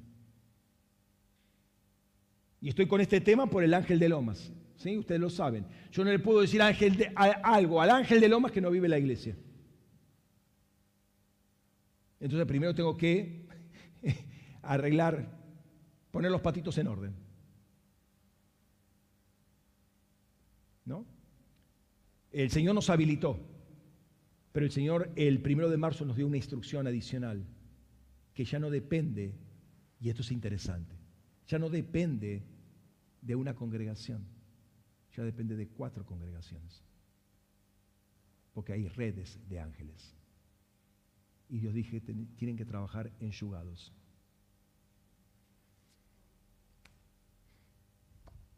Así que, frenado, vamos a trabajar esto. Por eso el, el, shofar que les mandé de eh, revisar eh, este ángel de la bandera azul, ¿no? Los, centinelas puntualmente tienen que estar, tanto acá como en Lomas, tienen que estar revisando este tema del ángel de la bandera azul. Los, los de Florencio Varela están, estarán trabajando con el bandera roja y los otros. Eh, y estamos trabajando también con, Tandil también. ¿no? Tuvimos una reunión el jueves, mañana tenemos otra reunión con dos parejas pastorales. Bueno, hay más tela para cortar, pero no me quiero eh, distraer, ¿no? Quiero terminar con este tema. Bueno, terminar es una forma de decir, ¿no? Eh, quiero orientar el mensaje para este lado. Mientras Jesús estaba en tierra y así tenía autoridad para hacer su obra y entrenar a la primera generación de discípulos, finalmente fíjense que Jesús le entrega esta autoridad a los discípulos y los discípulos hacen lo mismo que hacía Jesús. ¿Qué es lo que tienen que hacer? Fíjate. Mateo 10.1 dice, después de llamar a sus doce discípulos, les dio autoridad, autoridad superior delega autoridad inferior, sobre, les dio autoridad sobre espíritus inmundos para echarlos fuera y sanar enfermedad y toda dolencia. Lo mismo que hacía Jesús, lo podían hacer ellos. Él les entrega autoridad, les dio la misma autoridad que tenía. Y los versículos 5 al 15 muestran la comisión que tenían, y quiero destacar estos puntos. Primero, límites geográficos donde debían ejercer autoridad. No se pueden ir a Turquía, no se pueden ir a, Sudáfrica, no, tienen que ir a las ovejas perdidas de Israel. ¿Eh? Límites geográficos, versículos 5 y 6. Versículo 7, proclamación central, el reino de Dios. Ah, no, pero yo quiero proclamar prosperidad. No, el reino de Dios tenés que proclamar. ¿Sí? Tercero, versículo 8, la primera parte del versículo 8, obras hacer, sanidad, resurrección, limpieza, liberación. Cuatro puntos que tenían que hacer. Tenían autoridad para eso, para resucitar muertos. 8b, eh, ¿cómo debían hacerlas? Gratuitamente. Acá, toca el punto eh, que lo voy a tocar hacia el final también, pero que ya lo había anunciado. Gratuitamente. No vengas a manguear nada. Dios te envía, Dios te respalda. Dios te da tremenda autoridad, vos te va a dar un pedazo de pan. Sí, pero necesito. Vos necesitas a Cristo, no necesitas más nada. ¿Mm? Punto 5, versículos 9 y 10, despreocuparse del sustento material. No tomes esto, esto, no, no, no, olvídate, anda con lo opuesto. Yo te voy a proveer en el camino. Versículo 11, punto 6, trabajar en ciudades y allí buscar a los justos. ¿eh? buscar una casa de paz. Versículos 12 y 13, punto 7, acción en las casas particulares y lo que va a pasar por causa de su presencia. ¿sí? Entonces la casa va a recibir el beneficio. ¿sí? Hospedaron a ángeles, ¿se acuerdan? Pero estoy hospedando a una persona, estás hospedando a un ángel. Grupo de dos personas iban con un ángel, mínimamente. Tal vez iban con tres, los dos de cada uno y el ángel que iba uniendo a los dos. Hospedaron ángeles. Y al final, punto 8, versículos 14 y 15, advertencia sobre lo que va a pasar con la casa o la ciudad que no los reciba. ¿Por qué? Porque van en mi nombre. O sea, eh, ustedes van, pero yo estoy yendo en ustedes. No recibirlos ustedes y no recibir a Jesucristo. Que se tengan las consecuencias. Esto no era para que ellos fueran con amenazas, simplemente para mostrarles lo que iba a pasar este, con esa ciudad. Y después se acuerdan que habla de Corazín, de eh, Bethsaida, si hubiesen hecho los milagros, hicieron en ustedes, en Sodoma y Gomorra ya se hubiesen convertido hace rato, etcétera, etcétera. Y los versículos siguientes, del, 15, del 16 en adelante hasta el fin del capítulo, hay todo un trasfondo espiritual que no me puedo detener porque si no sería predicar sobre eso solamente, de todo lo que hay detrás que servía para ese tiempo como para tiempos futuros, inclusive los nuestros, mucho más genéricos, eh, de lo que iba a pasar, del mover espiritual que hay por causa de la evangelización. Ahora, en el, capítulo 10 de Lucas, después de estos seis, manda a otros 72 en algunas versiones dicen 70. Lo más genuino es 72. 72. Con una comisión más amplia. Y ya no era restringido a las ovejas perdidas de Israel, sino a toda ciudad y pueblo, comarca donde él iba a ir. Entonces la asignación es similar, las condiciones también. Eh, y dice que al regresar, capítulo 10, versículo 17 al 20, regresaron los 72 con gozo, diciendo, Señor, aún los demonios se nos someten en tu nombre. Los discípulos sabían muy bien que los demonios se iban a someter, pero estos 72, que era una segunda línea de discípulos, se sorprendieron por esto. Aún los demonios se nos sujetan en tu nombre. Y le dijo, veía a Satanás caer del cielo como un rayo. ¿Se dan cuenta cómo la estrella cae? Ahora, ellos iban, escuchen, ellos, la asignación era ir a toda ciudad y comarca donde Jesús después posteriormente iba a ir. Entonces ellos fueron y él vio a Satanás caer. Entonces las, estrellas de esas ciudades o pueblos caían por causa de la evangelización para que después Dios Jesús entrara y hiciera lo que tenía que hacer.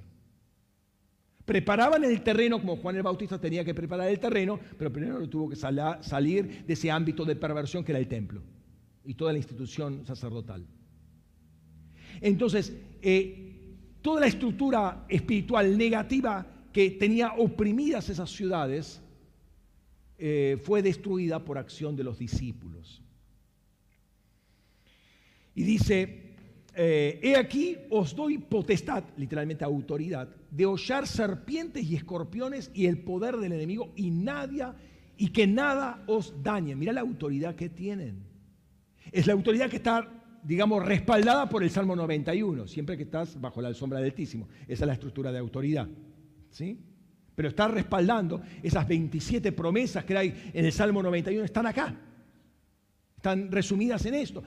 Y que nada os dañe. Pero no os regocijéis por esto, escucha esto, que los espíritus os someten, sino regocijaos de que vuestro nombre está escrito en los cielos.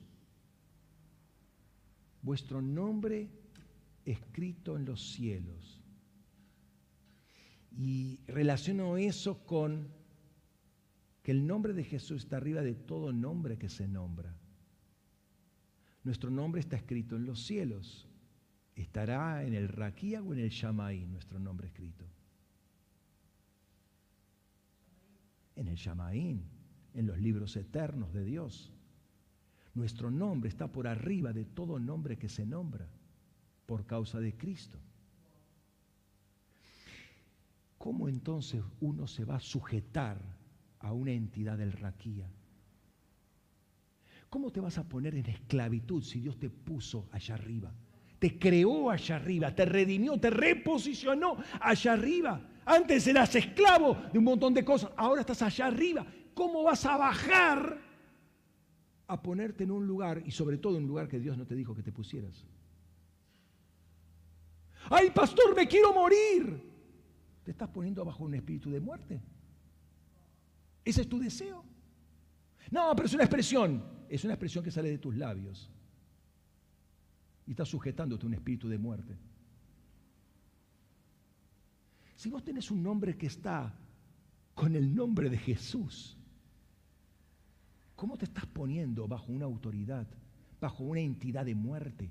Y estás llamando sobre tu vida, sobre tu casa, sobre tu familia y quizás sobre tus generaciones a una entidad de muerte. ¿Entendés lo que es la autoridad? La palabra, lo que sale de uno, que sos vos mismo.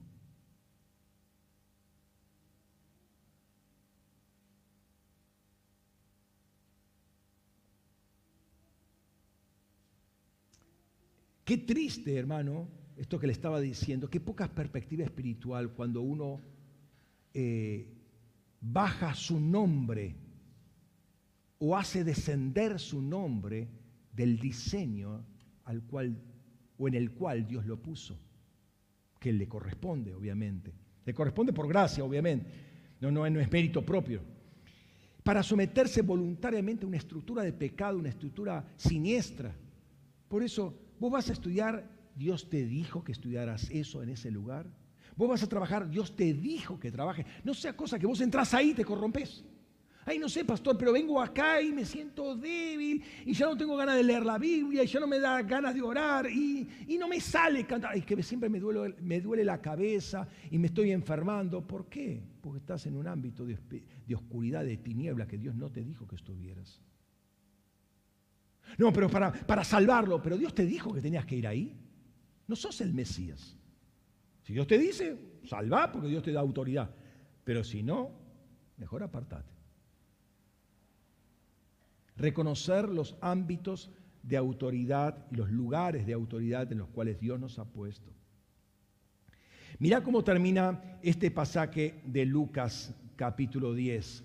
Dice versículo 21 al 24. Dice, en aquella misma hora se regocijó sobremanera en el Espíritu Santo y dijo, te alabo, oh Padre Señor del cielo y de la tierra, porque escondiste estas cosas a sabios y entendidos y las revelaste a, niños. Sí, Padre, porque así te agradó. Todas las cosas me fueron dadas por, eh, por mí, entregadas por mi Padre, y nadie conoce quién es el Hijo sino el Padre, ni quién es el Padre sino el Hijo, y aquel quien el Hijo, a quien el Hijo quiera revelar. Y volviéndose a los discípulos aparte, dijo, bienaventurados los ojos que ven las cosas que veis porque os digo que muchos profetas y reyes desearon ver, profetas y reyes, tomen nota, desearon ver las cosas que veis y no las vieron, y oís y oír las cosas que oís y no las oyeron. Todas las cosas le fueron dadas al Hijo y el Hijo revela al Padre a quien quiere. Obviamente a los hijos se los revela. ¿Por qué? Porque ya no los llamaré siervos, sino los llamaré amigos. El siervo no sabe lo que quiere su Señor, pero los amigos sí. ¿sí? Muchos profetas y reyes del Antiguo Testamento quisieron ver y oír lo que en este día estaba, se presentaba ante sus propios discípulos. La autoridad delegada como eh, los principados y potestades son sujetados por la autoridad de discípulos que todavía no habían recibido el bautismo, la investidura del Espíritu Santo. Fue una, delegación de poder temporal para extender, ya Jesús empezaba a extender eh, y, hacer partícipe de esa autoridad a otros. Pero después en Juan 20, en Juan, 20 eh, sopla sobre ellos y después viene la investidura. O sea, tiene el Espíritu adentro y afuera, rodeándolos completamente. Imagínate lo que era la iglesia en aquel tiempo. No era uno o dos demonios. el infierno literalmente temblaba ante la iglesia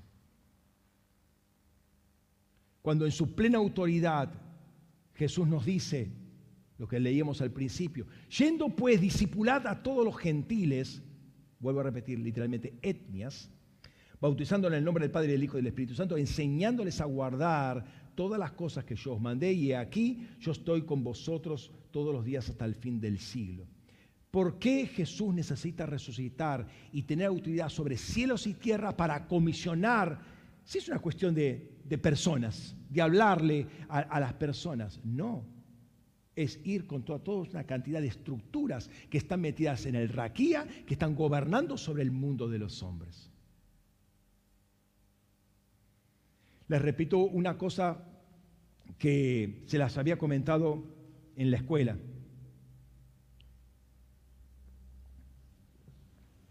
Cuando, cuando Pedro tiene la, visión ahí en Cesarea de Filipo, perdón, en Jope, para ir a Cesarea de Filipo, ve ese lienzo que baja, no se, no se dice de dónde baja, se intuye desde el cielo, pero no dice eso y en, el lienzo había cuadrúpedos y animales, reptiles y demás. ¿no? Y tres veces ocurre eso y Pedro dice, no, no, no, no, no, hay nada inmundo que haya entrado en mi, en mi boca. Aleluya. Soy santo, soy tres veces santo, gloria a Dios. Y Dios le dice, no llames inmundo a lo que yo he santificado. Y después interpreta a Pedro que se lo estaba diciendo por el mundo gentil del cual se hablaba, que eran los animales inmundos según la perspectiva judía.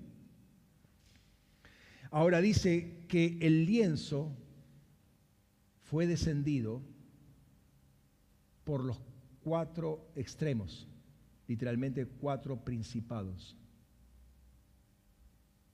¿Te das cuenta de lo que pasó? Hay cuatro entidades, y cuatro es interesante porque habla de toda la creación, que estaban sujetando a todo el mundo gentil en el Raquía. como Jesús dio la orden, estos cuatro, estos cuatro principados bajan la cabecita y bajan el lienzo. Y sube de nuevo. ¿Por qué? Por la religiosidad de Pedro. La religión mantiene a la gente en el raquía, en principados y, bajo principados y potestades. Y baja de nuevo, no, no, no, no, no como nada, sube de nuevo. Les da autoridad a los principados, le da autoridad la religión. Y baja y Jesús le dice, no, no llames inmundo. Ahí, ¿qué dice? ¿Subió el lienzo? No, subió y utiliza la palabra skewos, que puede ser cosa. Pedro la utiliza como vaso para hablar de esposa. La esposa como vaso más frágil, ¿se acuerdan? Primera de Pedro capítulo 3, creo que es versículo 7. Entonces desciende del raquía y sube al cielo, y ahí dice, al cielo como esposa. Cuando predica Pedro, se convierte. ¿Qué? Dios le entregaba el mundo gentil a Pedro. Y eh, ante la predicación, cuando rompe esa, esa cosmovisión religiosa, nacionalista, entonces toda esa esos reptiles y demás, ya presentados delante de Jesús, suben ya como esposa. ¿Entendés cómo se mueve el mundo espiritual?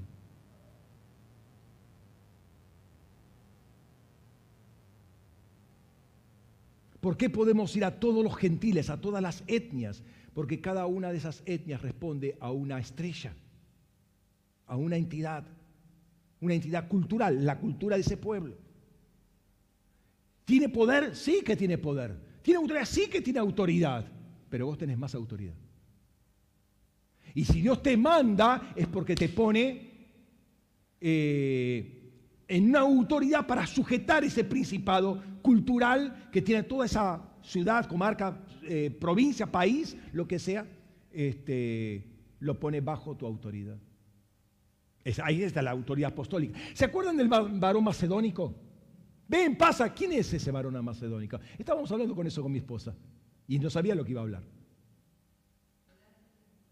Es el ángel de la Macedonia. Ayúdame, necesitan una palabra, un, hombre de autoridad apostólico, porque el ángel no podía solo.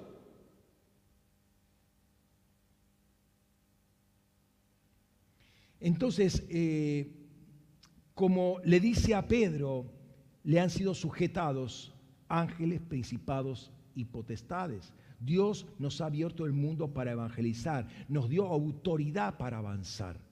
Obviamente tenemos que haber, hay, hay algo genérico. Si nos puso en este lugar, obviamente tenemos autoridad sobre este lugar. Si tenemos autoridad sobre, sobre China, bueno, Dios te lo dirá si tenemos que ir a China. Pero si estás acá, obvio, tenés autoridad sobre este lugar.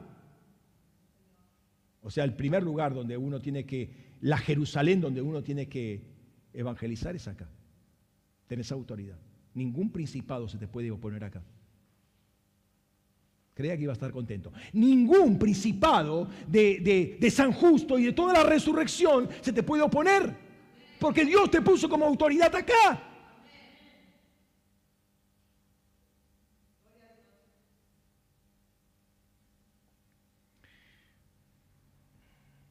Fíjate, versículo Mateo 12, 29, dice, ¿o cómo puede alguno entrar en la casa del fuerte y sacar sus bienes si primero no ata al fuerte?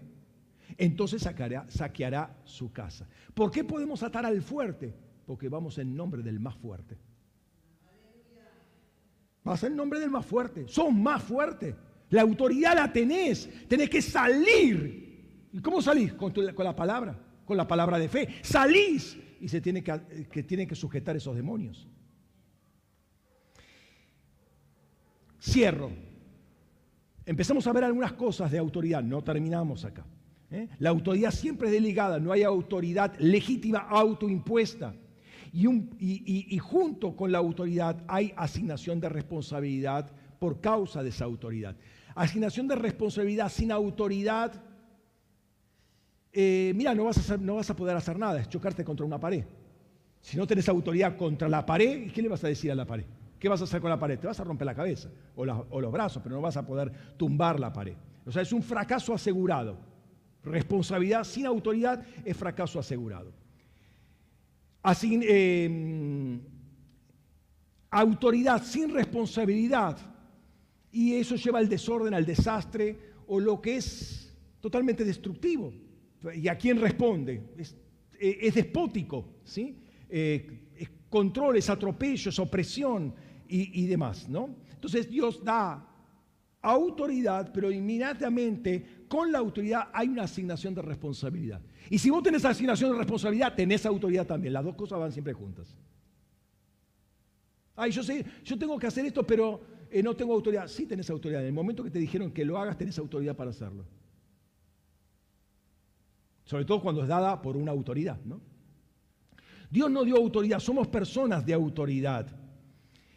Y si somos fieles en lo poco, Dios nos va a poner sobre muchos. ¿Y sobre qué es, qué es lo mucho que nos va a poner? Ciudades. Y una palabra que recibí con el tema del ángel de Lomas es que si el ángel de Lomas, por eso estoy más eh, hilando fino en este sentido, si el ángel de Lomas es fiel, la expansión de la autoridad del ángel de Lomas va a crecer. Me, me, me estaba caminando eso en la cabeza.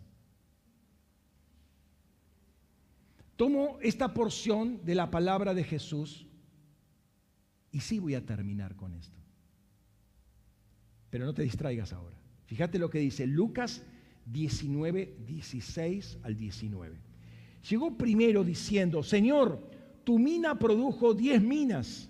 Le dijo, bien hecho, buen esclavo, por cuanto en lo más pequeño fuiste fiel, ten autoridad sobre diez ciudades. Le dio una mina, fue fiel con la mina. Entiéndase que la mina es una unidad de peso, no piensen en otra cosa, ¿no? La mina es una unidad de peso, más o menos medio kilo de plata, una mina. Eh, tu mina produjo 10 minas. Bien hecho, buen esclavo, ¿sí? responde a órdenes. Por cuanto eh, en lo pequeño fuiste fiel, ten autoridad sobre 10 ciudades. Y llegó el segundo, Señor, tu mina produjo cinco minas. También dijo a este, sé tú también sobre cinco ciudades. Dios quiere darnos autoridad sobre ciudades en función de la fidelidad que presentamos con lo poco. Dios nos dio autoridad, eh, nos da autoridad sobre una mina, una, una cantidad de recursos materiales, medio kilo de plata, es un recurso material, monetario, financiero. El buen uso que hacemos de eso nos da autoridad sobre ciudades. Es curioso que Dios use el uso responsable de finanzas para darnos autoridad sobre ciudades. Es muy interesante, ¿no?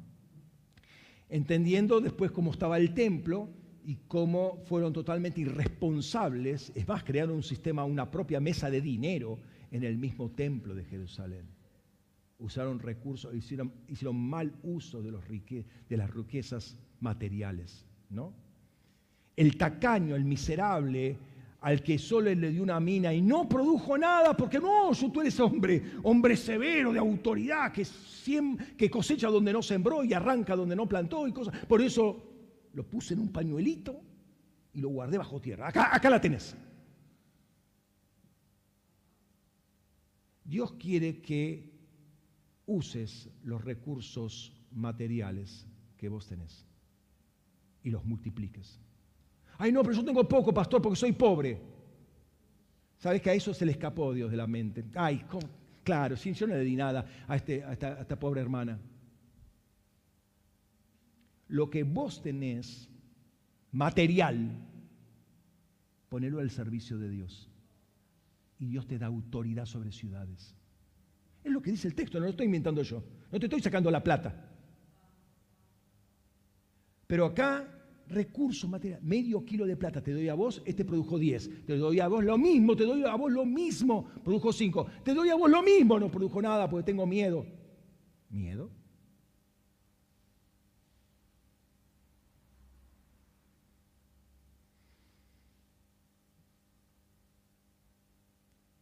Recordemos los pasos que vimos cuando Dios asigna a sus doce y la confianza que debían tener en la provisión que iban a recibir. Ay, pastor, pero no tengo. Vos no necesitas tener, vos tenés a Jesús y eso lo tenés todo. Y tenemos que dejar de ser místicos en, nuestra, en, nuestro concepto de fe, de que es tenerlo a Jesús. Tenés a Jesús, lo tengo todo. Lo dice la canción, pero tenemos que creerlo, lo tengo todo. Y si Dios me dice, pon esto al servicio de Dios, lo pongo al servicio de Dios y punto.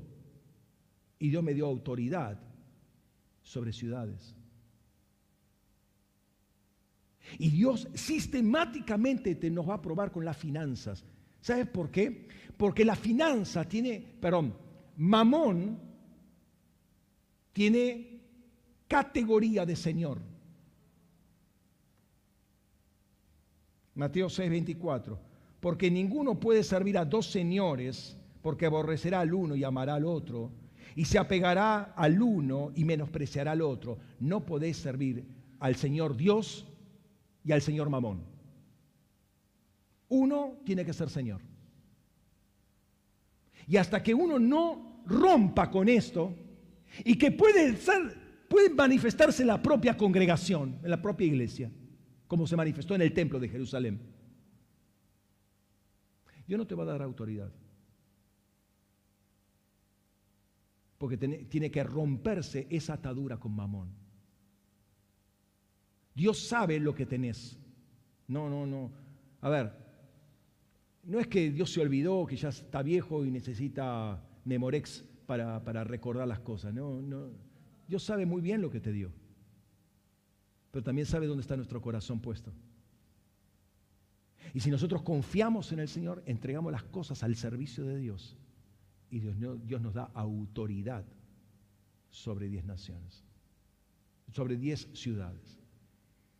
Si quieres gobernar sobre ciudades y Dios quiere darte ciudades, Mamón no puede ser nuestro Señor jamás y nunca. Este es un tema, un cuello de botella, digamos, y te animo en esta mañana a que revisemos nuestras prioridades nuestros temores, nuestro ejercicio de autoridad, eh, el cumplimiento de nuestras responsabilidades, porque Dios quiere eh, levantarnos. Siempre la autoridad va, se supone que va a ir creciendo, así como una empresa secular, pagana, mal, maldita, uno va creciendo en autoridad, mira cuanto más en el reino de Dios.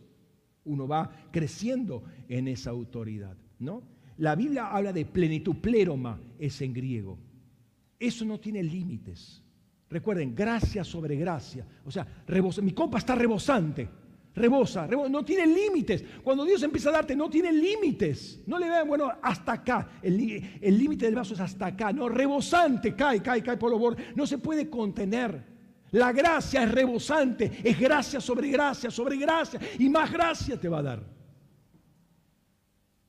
Pero cuidado con mamón, entre otras cosas. Acá particularmente. Cuidado con mamón. No puede tener categoría de Señor en tu vida. No puede decirte lo que tenés que hacer y vos no puedes obedecerle a lo que Mamón dice. Es muy sutil cuando habla. ¿Hasta cuándo te vas a expandir? Hasta que ponga... ¡Ay! Se me fue. Este no lo puse.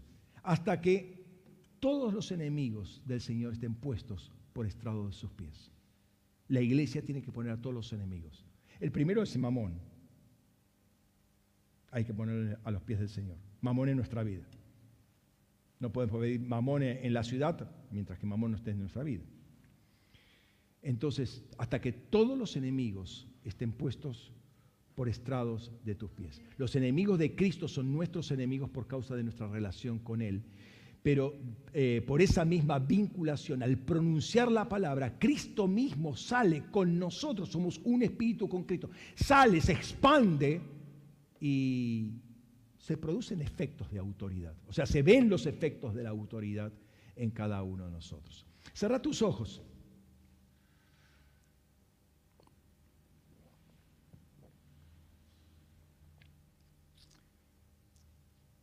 Precioso Jesús. Precioso Jesús.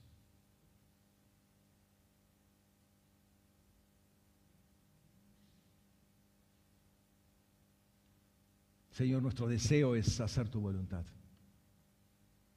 Señor, esa es la, la proclama que nuestro espíritu hace el día que nacemos de nuevo. Vengo, nazco para hacer tu voluntad, para hacer lo que está escrito en el rollo, lo que tú escribiste sabiamente, las palabras que tú pusiste sabiamente en ese rollo acerca de mí, y no queremos trabajar en forma diferente a como trabajó Jesús, que lo que hacía y decía era porque veía al Padre hacer o decir. En esa sumisión, en esa sensibilidad, en esa dependencia. Porque, porque queremos que tú eres, tú seas Señor de nuestras vidas. Señor, hay muchas cosas que hoy hablan, voces que quieren tener autoridad sobre cada uno de nosotros y que muchas veces nos confunden, nos distraen, nos apremian, nos ponen presión. Y algunas veces fallamos, Señor. Y queremos presentar eso delante de ti, Señor, porque sabemos que no es lo que a ti te agrada.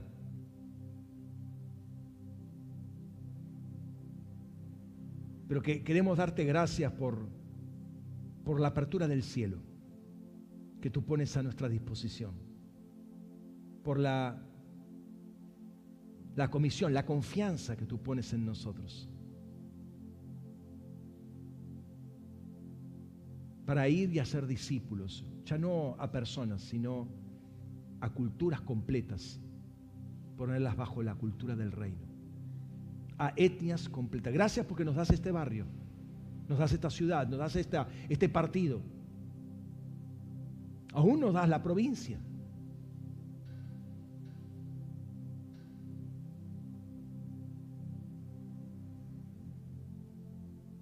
Y Señor, sabemos que no hay poder de- del enemigo que pueda contra tu iglesia. Y queremos encaminarnos, queremos alinearnos, queremos enfocarnos en el diseño de tu iglesia. Ábrenos la mente, el corazón, Señor, para que podamos hacer, Señor, y dejemos muchas cosas de niños para caminar como adultos. Señor, si bien hubo niños que tomaron el reino, me acuerdo de Josías con ocho años, pero entendemos que son corregencias.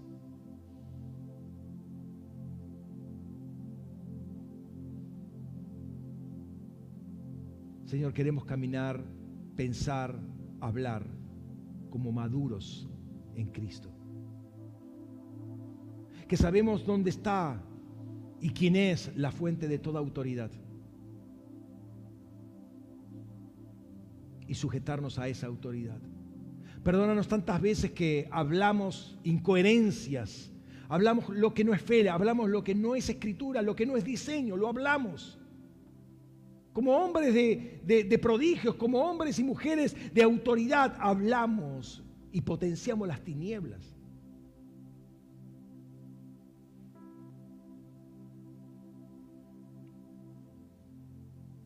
Señor, perdónanos por rebajar el nombre donde tú nos has inscrito, donde tú nos has puesto, la, la ubicuidad espiritual que tenemos para ponerla bajo lugares de tinieblas, bajo estrellas, bajo principados que tú nunca dijiste que estemos.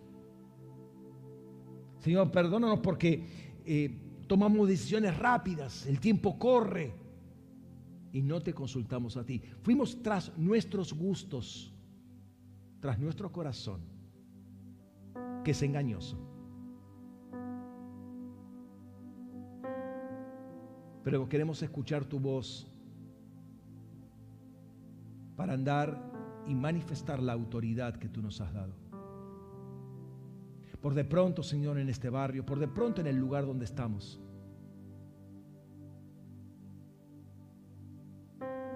Y el enemigo sabe muy bien que somos hombres y mujeres de autoridad. Y que ve en cada uno de nosotros a Jesucristo mismo glorificado. Y tiembla y tiembla. Por eso quiere sacarnos la legalidad, porque tiembla. Ante tu iglesia tiembla. Las puertas del Hades no prevalecen contra la iglesia de Jesucristo. Tiembla el enemigo y todo el infierno tiembla. Por eso queremos estar bajo tu autoridad.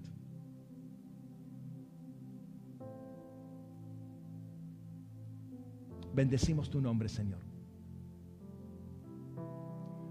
Señor, estréchanos para no desviarnos, para estar encaminados en ti, Señor. Alíñanos para estar caminando en ese sendero de autoridad. Y que cuando la palabra sea pronunciada, cuando por la legítima autoridad y por la legitimidad que el poder que está residente en nosotros, puesto por ti, pueda salir. No importa la distancia física, que no es totalmente irrelevante. O, la, o lo que haya que hacer, totalmente irrelevante. La palabra sale y ordena y trae a diseño lo que estaba fuera de diseño. Y no haya fuerza de oposición que pueda resistirnos. En el nombre de Jesús. Y como dijo aquel padre desesperado, aumentanos la fe. Aumentanos la fe para entender cómo funciona la autoridad, lo que es la autoridad. en el nombre de Jesús.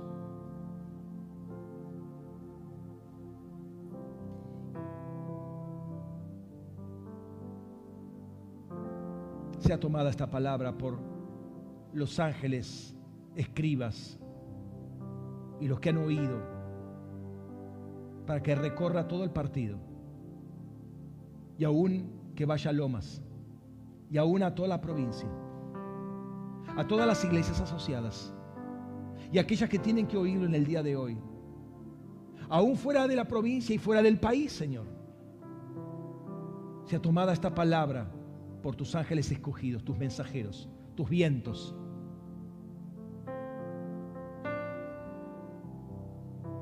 Para que la iglesia se levante en la autoridad de Cristo. Y todo lo que está desordenado sea establecido en el orden del reino. En el nombre de Jesús. En el nombre de Jesús.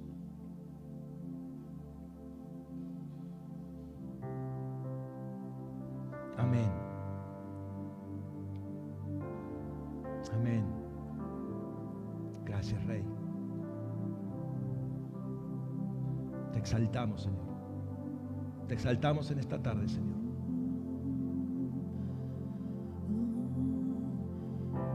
Cristo te amo, Cristo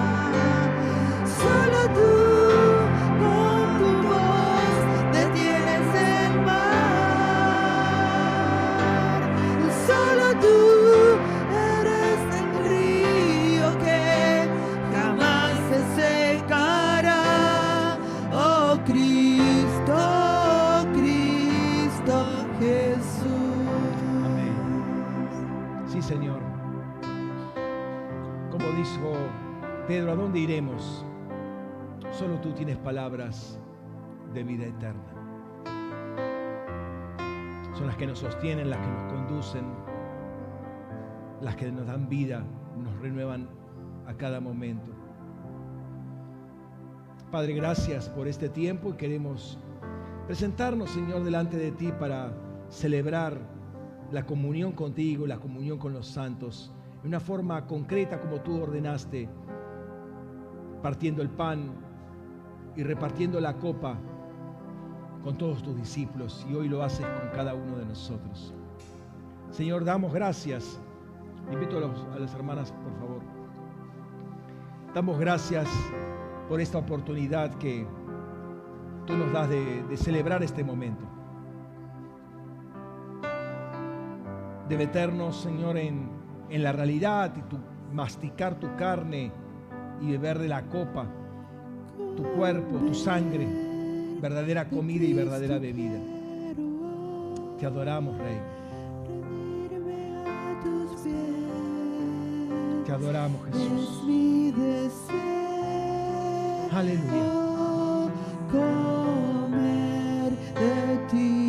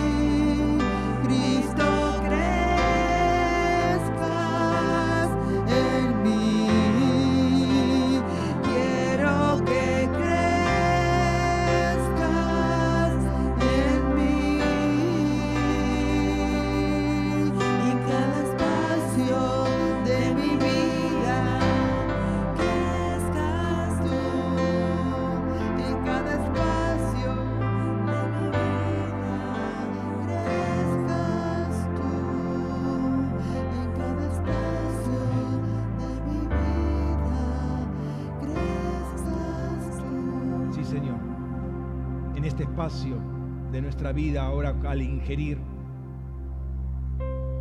tu carne y tu sangre, Señor, crezca.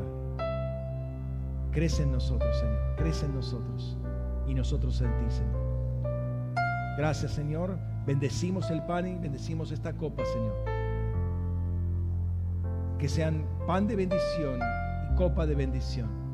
Que sean verdadero alimento y verdadera bebida para saciar todo nuestro ser.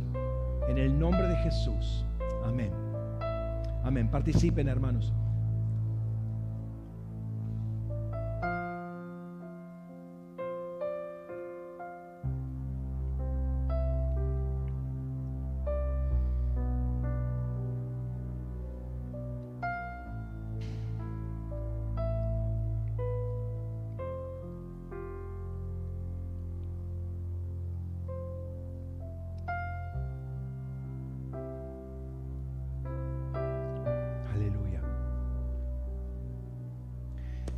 Gracias, Señor.